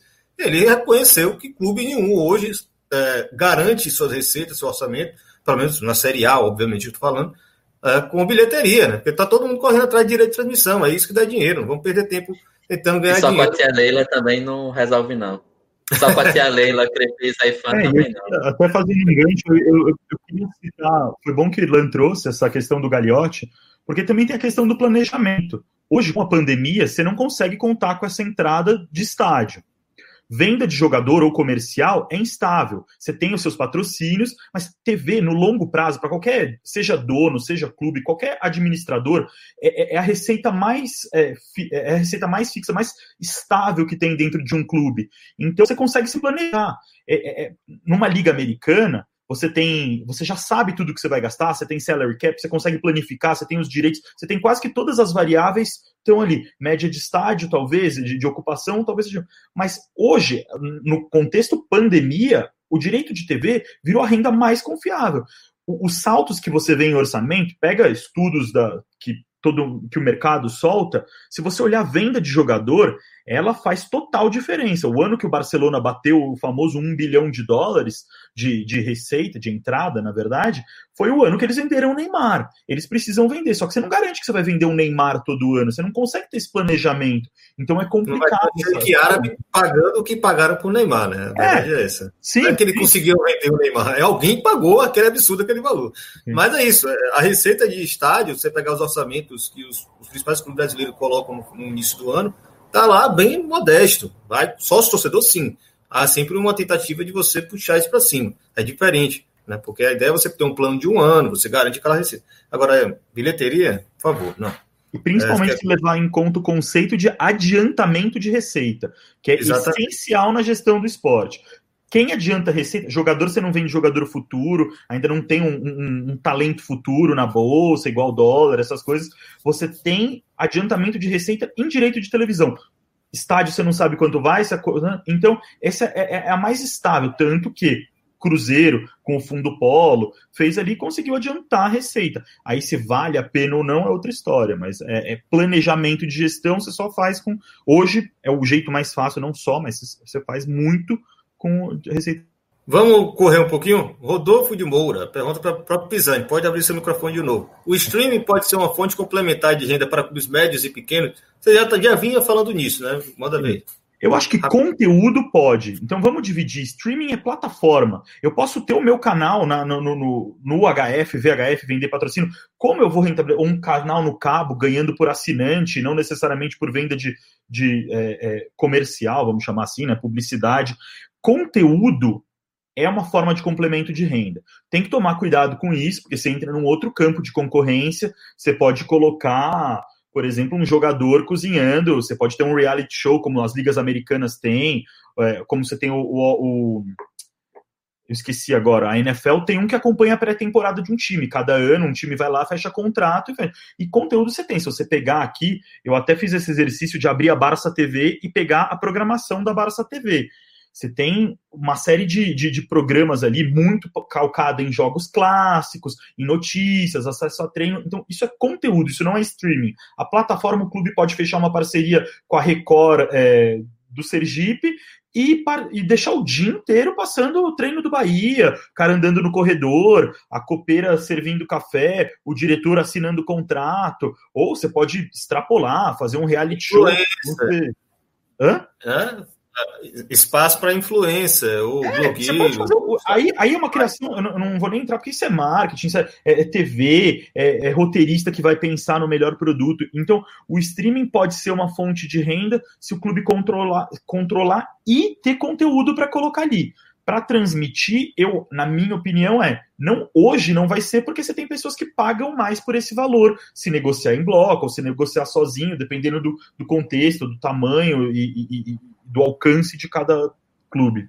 É, essa pergunta de Gregory Renault acho que já foi um pouco contemplada. Né? Streaming barra internet lá fora é considerada pay-per-view ou é uma plataforma que concorre com a TV convencional? Para você mesmo, isso aí também. É, o streaming internet é, é, é, é, é capciosa essa pergunta, é aquela coisa das, das prateleiras ali. O streaming, ele é considerado. Tudo que é pay-per-view é pagar para ver. Se você tiver o, o, Maicujo no primeiro jogo do, do Flamengo, foi, o, foi o primeiro jogo que foi grátis ali no Maicujo. Não, YouTube é, é, é grátis. Se eles colocarem um paywall, vai ser pay-per-view é pagar para ver. Você vai ter que pagar. O Maicujo, quando eles migraram ali, foi porque eles precisavam monetizar. O YouTube não tinha uma ferramenta onde ele pudesse cobrar, então eles, pô, vamos, a estrutura tá aqui, a infra de câmera, eu vou passar pro, My, pro Maicujo que eles já têm. Como, tanto que foi o problema que deu, foi não conseguir processar os pagamentos, e por isso eles precisaram abortar a ideia de ter um. um aquilo era pay-per-view. O Maicujo tradicionalmente não. E aí entra na economia de cauda longa que o Emanuel falou, que a gente estava falando. Você quer ver jogo da Armênia, você entra, vê a segunda divisão armênia dentro do, do Maicujo. Aí você tem futebol para todo mundo, para todos os nichos. Acho que dá para fazer um paralelo bacana com a indústria da música. Gabriel Araújo, para Fernando. O interesse por outras modalidades aumentou com a transmissão da Bifica TV ou não houve muita mudança? As modalidades esportivas, no caso, né? O hockey, handebol, etc. Isso poderia alavancar o futebol feminino, por exemplo? É uma boa pergunta. Né? Os clubes produzindo seus próprios conteúdos para alavancar né, é, conteúdos que não têm tanto apelo midiático, comercial como esses, né? pelo menos até o momento que a gente está falando. Um, então, assim, a gente não tem propriamente dados de, de audiência para saber se aumentou o interesse ou não. É, o que eu acho que, que é interessante aqui de ver, e é um pouco que o presidente estava falar sobre a questão do, dos produtos e de marketing, se, e se isso gera ou não gera, enfim, receita, é um pouco você criar o que que o que é um sentimento do clube, não é? É você entender que aquela, aqueles produtos podem ter outro tipo de, de retorno que não só o financeiro, né? Acho que já se estabeleceu aqui que, que a televisão é o principal parceiro comercial, o jogo ao vivo é o principal produto e é isso que vai para a televisão, para mercados internacionais, mercado nacional, etc. Agora, o clube pode entender que existem outras coisas que podem ser exploradas para você criar é, sentimento de pertencimento, você pode criar é, uma paixão maior pelo, pelo clube, você pode criar receitas é, paralelas e às vezes sim, pode se estimular aqui uma coisa ou outra, que depende um pouco da forma como a coisa vai ser gerida, né? como, como, como vão administrar uh, o, a situação. O futebol feminino ou outras modalidades, depende do, de um clube querer pensar assim: nós vamos investir dinheiro aqui nisso, mesmo se a gente não tiver retorno. Por exemplo, vôlei, basquete, dificilmente vai ter algum, algum retorno, mas será que vale a pena investir para que a gente faça uma, um, um clube multidesportivo? Né? Nós somos um clube multidesportivo vencedor. Vamos pegar aqui um dinheiro que, que, que vem do futebol, que vem de outras áreas, e vamos investir aqui, porque isso vai dar a sensação é, vai dar uma sensação boa para o nosso torcedor. O Sporting, por exemplo, é um clube que faz, ou tem feito, enfim, como não consegue ou não tem conseguido ganhar muito no futebol, tem apostado também em outras modalidades. Nós somos um clube multidesportivo, multicampeão. Enfim, por acaso não ganham no futebol, mas ganham no, ganham no futsal, ganham no, enfim, outras modalidades. E isso ajuda ao sentimento e ajuda a manter o torcedor feliz e ajuda com que enfim, que se gaste algum dinheiro em compra de camisas ou, enfim, em merchandising, etc. O futebol feminino é um pouco, eu acho que é um pouco diferente porque tem uma questão, enfim, não quero parecer pejorativo da questão de dizer que é uma modinha ou que é uma moda, mas é, eu acho que tanto a UEFA, a FIFA e os clubes aqui, os grandes clubes aqui é, em Portugal perceberam que há aqui um nicho de mercado que, que pode crescer muito. Então, sim, tem havido um investimento grande, os, clubes, os canais de clubes podem ajudar nisso enquanto, enquanto não se cria um mercado é, na televisão para o futebol feminino, né, como foi o caso, enfim, é, a gente falou do, aqui do Benfica, né, primeiro eles exploraram a televisão do, do clube para depois conseguir o tal contrato milionário com a nós, né, é, o futebol feminino pode acontecer a mesma coisa, o clube dá um empurrãozinho até que se consiga um contrato mais vantajoso com, com uma televisão, enfim, é, com uma televisão não aberta ou fechada, mas com a televisão que negocie todo o campeonato, porque é isso que acaba sendo mais vantajoso. Perfeito. Eu vou aproveitar que o Fernando está falando aí. É, tem mais umas três perguntas. É, eu quero mostrar também os artigos dele, né? Falei que ele podia jogar aqui na tela. Pessoal que tem muito interesse no tema, é, pode aí anotar. Jornalismo de clube, novos desafios na produção da informação desportiva. Fernando Borges, é, é um dos artigos. O pessoal está no podcast também, né? Obviamente, para jogar no Google aí, você vai achar de alguma forma ou de outra. Benfica TV, dois pontos, novas configurações do espaço mediático. Isso aí são diversos produtos que vão surgindo da própria pesquisa do doutorado, né? Que você fez uma tese, né? Sim, aproveitando aí que eu aproveitei o gancho do Anderson para fazer um jabazinho, não é? É, são, são textos que alguns são, são artigos, outros são comunicações em conferências, que é um pouco, enfim, resume um pouco a, algumas dessas questões e sistematizam, né, melhor algumas das questões que, que a gente estava falando aqui, enfim, da, da própria é, produção, mim é ótimo ou dos modelos de negócio desses canais de clube. Para mim é ótimo porque na bancada tem que dar umas carteiradazinhas de vez em quando, porque é aquela coisa, né? A gente está aqui levando o debate a sério, não está querendo enganar torcedor ou agradar para ganhar clique, não. O debate aqui é, é, de profundidade. Temos esse outro, outro aqui também, os clubes de futebol e novas formas de produzir informação desportiva. É outro dos artigos aí que discute esse sistema. Uh, mídia de clube, dois pontos, novos modelos de negócios para os mídias desportivos. Algum comentário também? também? Isso é bem recente, né? novembro de 2019. Sim, esse, e aqui também só para, enfim, situar também um pouco, aproveitando aqui um pouco o tempo do pessoal. Como já talvez já tenham podido perceber, meu sotaque já está, apesar de niteroense é, barra carioca, não é? Meu sotaque já está assim um bocado contaminado, são muitos anos já entre Portugal e Cabo Verde. Então, se repararem alguns, algumas das grafias são, enfim, mais lusitanas, mais brasileiras, vai dependendo um pouco da, da abordagem. Seu sotaque é até de boa. Quando você fala a palavra anos, que aí a gente percebe que o cara tá meio viciado já, que o seu anos. alguns anos, aí, pô, aí o sotaque bateu legal. Eu tava até pensando aqui na instante, eu vou descontrair, que ontem eu tava assistindo uma live do Ludopédio, muito bacana, com Ezequias PR. E Ezequias ele tem um estilo de Emanuel de falar meio hardcore assim também, né? Ele vai, vai, vai, vai e, e só vai para cima. Eu acho que é coisa meio do, do pernambucano frevista. Gostei. Ou metaleiro. É, do Recife é do Recife mesmo. Né? É Recife. O jeito, pô, hardcore falando ali, é muito parecido com o Emanuel falando. Tem mais um aqui. A mediatização dos clubes de futebol, creio que seja mais amplo esse aqui, é mais antigo. Uh, e esse de Anderson, né, que ficou faltando na outra leva que eu apresentei os artigos dele, do otimismo da transmissão na internet ao contrato com a Globo, os direitos de transmissão da seleção da CBF.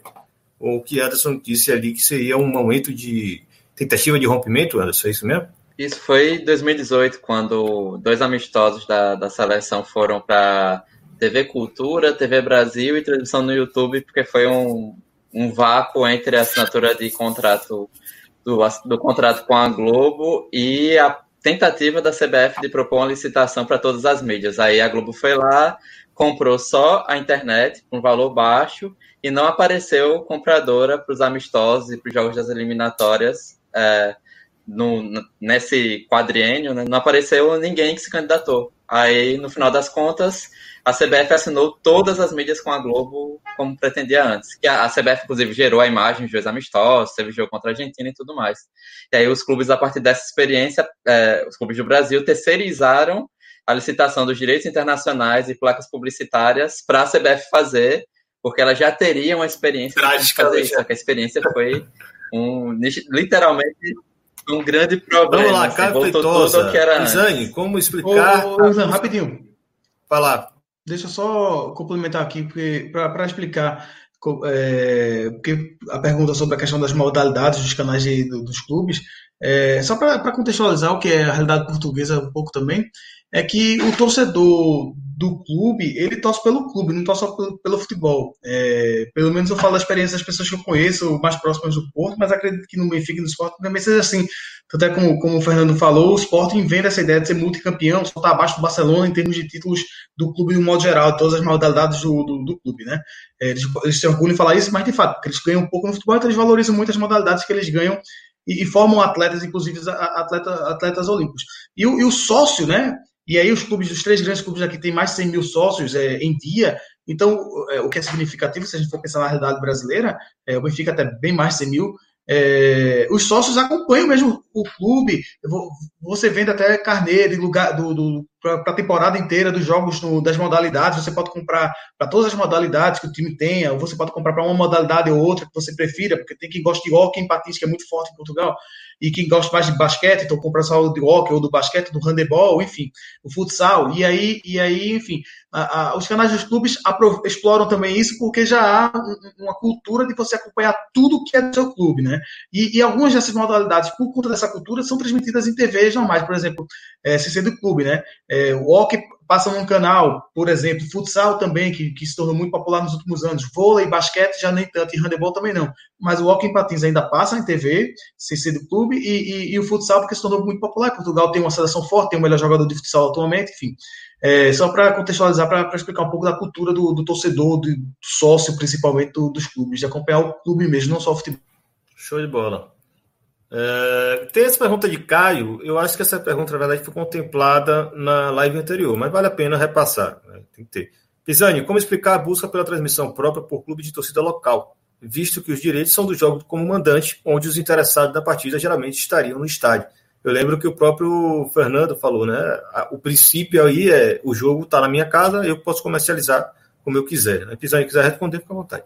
Não, acho que é bem nessa linha mesmo que o Fernando falou. Eu confesso que eu fiquei um pouco perdido com a pergunta, no sentido de é, ele está falando se já é o meu jogo e, e, a tendência é que o meu torcedor já esteja no estádio, por isso não, não comprar. É, porque ele está falando, no caso, ele é torcedor do Náutico. É um ótimo ah. exemplo, o Náutico, né? O Náutico tem uma torcida dentro de Recife, se tiver um jogo do Náutico em si, vai estar no cria, uma, cria uma, uma, a própria concorrência com o teu produto, né, com o estádio. É o mesmo conceito da, da TV não transmitir o jogo quando você é local. A Rede Globo já faz isso na, é, em vários jogos.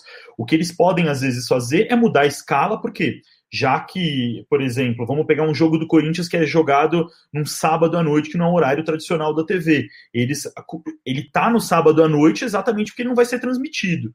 Então, a partir do momento. E aí a tendência é que você jogue para o pay-per-view, às vezes pode ser horários da noite também são. são você tem compromisso, uma série de, de, de hábitos e coisas. Eu acho que é, é, é, danoso no sentido assim: se você é um clube que você percebe que tem alguma tendência de ter torcedores fora, não tem acesso, ou depois que você tem, você sabe que é um jogo que vai estar completamente cheio, você enche o estádio, senão eu acho que depois contra o próprio produto, que é o estádio. É, torcidas locais talvez não, não vão ter. É, pegar, tem que pegar a média de torcedor e por aí vai, entender qual que é o valor, mas eu acho que depois encontra o produto, levar o, o torcedor no estádio, que para quem gosta de analisar isso sobre o viés da experiência, nada mais completo, nada mais é, multissensorial do que se ir ao estádio, né? Para quem gosta dessa, desse caminho. Você vê o jogo em, em casa, no bar ou, e por aí vai, para mim é, é, o que você poderia pensar eventualmente em licença comercial, te levar para o bar e desdobrar, mas aí é, eu acho que é complicado. Show de bola. É, deixa aqui a, o comentário sensacional falou sobre produção de conteúdo. O nosso parceiro Sol e Sombra, o bar lá em São Paulo, perguntou se para não cada dos artistas com um jogador de cada time seria um conteúdo interessante. Seria, eu acho que seria, considerando inclusive a estirpe dos atletas que jogam no Brasil. Isso a pandemia, inclusive, mostrou bem quem é atleta e quem não era. Muito barrigudo, despilando o, nosso gramado. O problema para isso é a assessoria de jogador deixar, né? É, deixar ele falar livremente. Né? Fazer o media training para reality show. Amigos, então, tá, acho que a gente já matou aí tudo que tinha que falar. Não tinha mais pergunta, eu creio que eu não deixei ninguém de fora. Ah, sim. Tem aqui Rebeca Brice, na verdade, que é Rafael Henrique. É, para competições internacionais organizadas pela Comebol, se a MP teria validade. Não, né? Então, negociação é, concentrada nesse caso. É, é, como exemplo, é o caso da CBF com a Copa do Brasil. É a confederação que negocia de forma coletiva e distribui o valor que seria dos direitos de transmissão é, na premiação. Né? Mas, assim, é possível que um time brasileiro é, queira assumir essa briga. Legalmente, se o jogo é no Brasil e ele é mandante, eu acredito que, que pode. Mas aí entra na, na coisa da negociação coletiva e eu não sei quais, o, quais as sanções que a Comembol poderia infringir é, ao clube. A UEFA, a Champions League também, né? A UEFA é, a, a UEFA é, é, é, isso, porque eu acho é, que... a ideia é que a posse é da, da organizadora do evento, da né, propriedade, que os clubes cedem naturalmente a, a, a, a proprietária do evento. E entra também a questão aí, né? os, os, grandes clubes estão querendo criar uma Superliga. Então, passa por isso, né? romper com a UEFA e poder negociar esses jogos sem o aval da UEFA. Né? Mas assim, é muito difícil imaginar uma liga uh, internacional né? de clubes. Só é mais fácil. Essa questão do, do, do, que Anderson falou, é mais fácil alguém brigar com a CBF pela Copa do Brasil, né? E alguém, eu falo dos grandes clubes, porque em vez de dividir, diluir os direitos de transmissão na premiação realmente receber pela transmissão do, do, dos seus jogos, embora tem sempre aquela questão de que você não sabe até quando, até onde você vai, você vai estar negociando jogo a jogo, né? É, da, da, Copa do Brasil, do que no Libertadores, porque aí entra a lógica da organização e, e, e, aí você pode até reivindicar, mas aí você vai entrar numa batalha judicial por algo que na própria o próprio regulamento das competições internacionais ele coloca a organizadora da competição internacional é a detetora e, e depois divide, distribui esses recursos porque, esse, porque a parte do pressuposto de que se você aceita participar na competição, você não é obrigado a participar na competição internacional. Você se classifica e vai se, se, se tiver interesse. Se você tem interesse, obviamente, participar. Mas se você aceita, você está aceitando as regras que, que a organizadora está tá impondo, é diferente da legislação nacional. Né? Mas eu não viria um clube brigando, inclusive, com a CBF por uma questão também de jogo a jogo, porque uma Copa do Brasil você não sabe até onde você vai, né? É, sobre o direito internacional, eu acho que vale a pena, talvez um, um, um paralelo bacana para se olhar essa questão. Confesso que até foi uma, uma boa pergunta, eu não tinha parado para pensar nisso. Mas a questão do direito do videogame, não teve alguma licença que a, a, a EA fechou com a Comembol e, e tinha clubes que já tinham contratos com alguma outra produtora de jogos?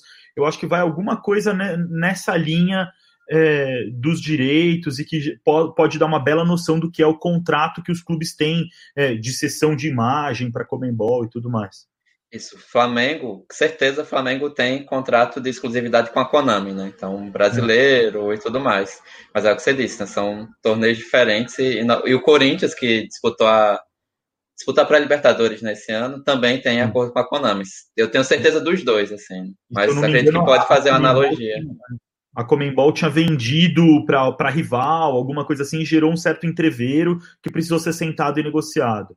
Beleza, eu acho que já deu aí, já quase duas horas de programa, bastante pergunta respondida. Quem tiver mais dúvidas sobre a temática, são então, aí quatro uh, especialistas no tema, vocês podem ir diretamente nos perfis dele do Twitter encher o saco deles. Aqui acho que nós conseguimos contemplar dois bons conteúdos que vão virar podcast logo na sequência pela urgência uh, desse programa. Como lembramos, eu lembro sempre aqui, né, nossos, nossas lives no YouTube viram podcast, mas com um certo lapso de tempo, o pessoal dá uma consultada no canal, etc. Tal. Então, vocês estão aí, avisem para os amigos, avisem a Corre, que o conteúdo vai sair daqui a pouco em formato de podcast. Agradeço todo mundo que está aqui. Uh, fica aberto aí para a gente trazer novas discussões, se for pertinente. Vai acontecer muita coisa, não, não temos a menor dúvida. Uh, e lá a gente vai ter que refazer as discussões que a gente fez aqui tentando dar novos encaminhamentos ao, ao assunto do direito de transmissão no Brasil. Alguma consideração final bem breve, vocês querem, ou tá de boa? Pisani. Eu queria fazer uma, eu queria fazer uma rapidinho. Eu queria falar que talvez, só, só para fechar esse nosso debate, a, o principal produto disso, na minha opinião, vai ser não o direito de transmissão. O direito de transmissão ainda vai ser muito pautado no dinheiro. Acho que a gente tem players grandes, como a Rede Globo e alguns outros podem mas é a copropriedade do que, é, do que é, acontece, do jogo. Ser dono do, do, do, jogo depois que ele vai. Poder pegar e retransmitir a final da Libertadores no meu canal, igual você abre a TV Barça ali, você tem jogos clássicos, Barcelona e Chelsea. Isso eu acho que é, é, vai ser o principal produto de toda essa discussão. Se MP virar lei ou não, isso daí eu acho que vai ser secundário. Mas vai ser a grande cartada na mesa que os clubes vão tentar espremer, porque hoje está tudo na mão da Globo. Era só isso que eu queria complementar. Emanuel, rapidinho. É, rapidinho, é só porque a questão do. A gente terminou não falando da questão do, da BIN e da BIOUT, Qatar, Arábia Saudita, mas a gente vai fazer uma live depois para falar do, dos capítulos sobre soft power, né? O, o, o Pisani também vai participar por causa do Multiclub Ownership. E a gente até tem mais a ver, porque essa briga de transmissão e, e, e o Arábia Saudita pirateando através de streaming, a BIM, tem a ver com disputa geopolítica que tem a ver mais com a discussão que a gente vai fazer mais para frente, então. Exato. Anderson também quer falar e Fernando também quer falar, então vou ter que liberar. Não, rápido, é só lembrar, né? O ponto é, conceitual, primeiro, a gente tem alguns consensos possíveis. Um, negociação coletiva, negociação de todos, de uma entidade que represente todos os clubes, né? não o clube dos 13, não blocos. Né? Esse é o melhor modelo. Negociação por plataforma, né? se fala muito em concorrência. O futebol é um produto que cabe em todas as plataformas e o Grupo Globo vinha usando isso em todas as plataformas. Se fosse pagando, como é na Série A por plataforma, ou não pagando, como era, se não me engano, no Campeonato Baiano, PPV é uma cortesia, o Campeonato Pernambucano, ou na Série B, que esse é um problema, né, que o, os clubes têm que escolher um contrato né, dos três, e aí fica com o valor desse contrato e tudo mais. E aí entra a plataforma para transmissão, que foi o que o Pisani falou a utilização do audiovisual para outras coisas, a gente não citou e não apareceu ninguém. Eu acho que o torcedor do Bahia não assiste live do Na Bancada e nem escuta, mas, por exemplo, o sócio digital do Bahia é uma boa. É, a proposta de plataforma própria de streaming para o Ceará, que está em, em, processo de, de teste, já está em dia, do Fortaleza, Palmeiras, o Furacão Play do Atlético Paranaense é uma boa porque trata de propriedade de vídeo sobre outras coisas, treinos, enfim, sobre torneios de outros jogos e foge do Google, né, do YouTube, foge do Twitter e Facebook. Há um gasto quanto a isso, óbvio, de manutenção, mas é uma alternativa de se ganhar mais. O que não pode é fazer, como na minha visão é um erro do Bahia, é, tirar, sair totalmente de uma plataforma. Parece a Globo anos atrás que não tinha nada no YouTube, derrubava qualquer coisa do YouTube, porque entendia o YouTube como concorrente. Você tem que trabalhar com a lógica que as plataformas se é, autoalimentam. Você coloca um vídeo, sei lá, de dois minutos dos bastidores do jogo do, da Copa do Nordeste, que vai ser amanhã contra Confiança, e aí você pega essa, esse bastidor e diz, ó, bastidores completos estão com sócio digital. E, além de tudo, é um caso curioso também, porque o, o, sócio do Bahia, que é um clube democrático, que tem vários avanços, é transparente, é, eu vi várias reclamações no perfil do Bahia e do Benintani que o sócio do Bahia não tem acesso gratuito à plataforma de sócio digital. Tem que pagar mais de 10 reais, ainda que seja um valor pequeno, né? Então, assim, é bom ter esses cuidados, porque a gente tem bons exemplos, é importante que tenha esses testes em paralelo até 2022, quando, até o ano que vem, no caso do Baiano, mas até 2022, 2023, quando abrem os contratos, e até 2025 para o brasileiro, para a gente testar, testar outros modelos, mas também dar o um máximo de acessibilidade para isso, senão a gente está deixando de assinar o Premier, que é caríssimo, para ter que assinar outra plataforma e assinar outra e mais outra e mais outra, daqui a pouco a gente está com cinco contas diferentes. Né? E não vai dar certo esse negócio de todo jogo você perguntar no grupo do WhatsApp onde é que ele vai passar. Isso não vai dar certo. Eu tenho visto com a Copa do Nordeste, é um desastre. Todo jogo, o grupo do, do, do Vitória, os grupos, os vários que grupo eu tenho. do Baião pessoal também. Começa, onde vai ser o jogo? Onde vai ser o jogo? Caralho, os caras não sabem até hoje onde vai ser o jogo. É isso, é isso. Até mando um abraço aqui pro meu brother Pio Ayad, Ayad. Entrou aqui, a foto dele parece que tem 12 anos de idade, nem, nem tinha reconhecido, é, falando sobre a questão de licenciamento de clubes para jogos de videogame. É, tem, o Brasil é mister e tem problema com isso. Acho que cobram mais do que merecem. É muita cara do futebol brasileiro, né? É a megalomania do futebol brasileiro. É, porque teve Pelé 60 anos atrás, acha que o povo ainda se interessa pelo futebol brasileiro. Fernando, vai lá, manda aí. Sim, só para terminar rapidamente, só para falar na linha do que o, que o Pisani e o Anderson falaram, acho realmente que, que a questão é como que, que vão gerir isso tudo, né? O caso do PSG mostrou um pouco isso, como é que eles é, aproveitaram a renegociação dos contratos para lançar o, o canal deles. como que, que os clubes vão aproveitar e gerir, quer dizer, tem que ser um pouco a responsabilidade dos clubes fazer essa gestão de todos esses produtos, né? O que, que é entrevista, o que, que é acesso ao treinamento, o que, que é, são os jogos, o que, que são os melhores momentos, o que, que é o YouTube, o que está na plataforma, em qual plataforma. Então, acho que o desafio para os clubes vai ser gerir isso tudo, porque até então estava tudo na mão da Globo. Né? Se, se a gente lembrar aqui o que era a Flamengo TV há uns anos atrás era uma parceria com a Sky, era um, é uma parceria dentro do Premier. É, o próprio Premier fazia o canal dos clubes e mostrava Botafogo TV, Flamengo TV. Então era a própria Globo que estava gerindo isso tudo. E acho que agora o desafio vai ser realmente como é que os clubes podem, enfim, ter uma, uma voz mais ativa nisso. E para isso precisa também um pouco de, de organização e, e, de gente lá dentro que saiba pensar a comunicação, né? Que não seja só é, só jogar só jogar vídeo no, de jogador fazendo embaixadinha no YouTube, né? Bem lembrado. Beleza, senhores, muito obrigado novamente, todo mundo que ficou até o final, mandou mensagem, mandou pergunta. É, a gente volta em breve com mais na bancada é, sobre qualquer tema que aparecer sobre futebol, porque a gente é ousado e fala sobre tudo mesmo. Até mais.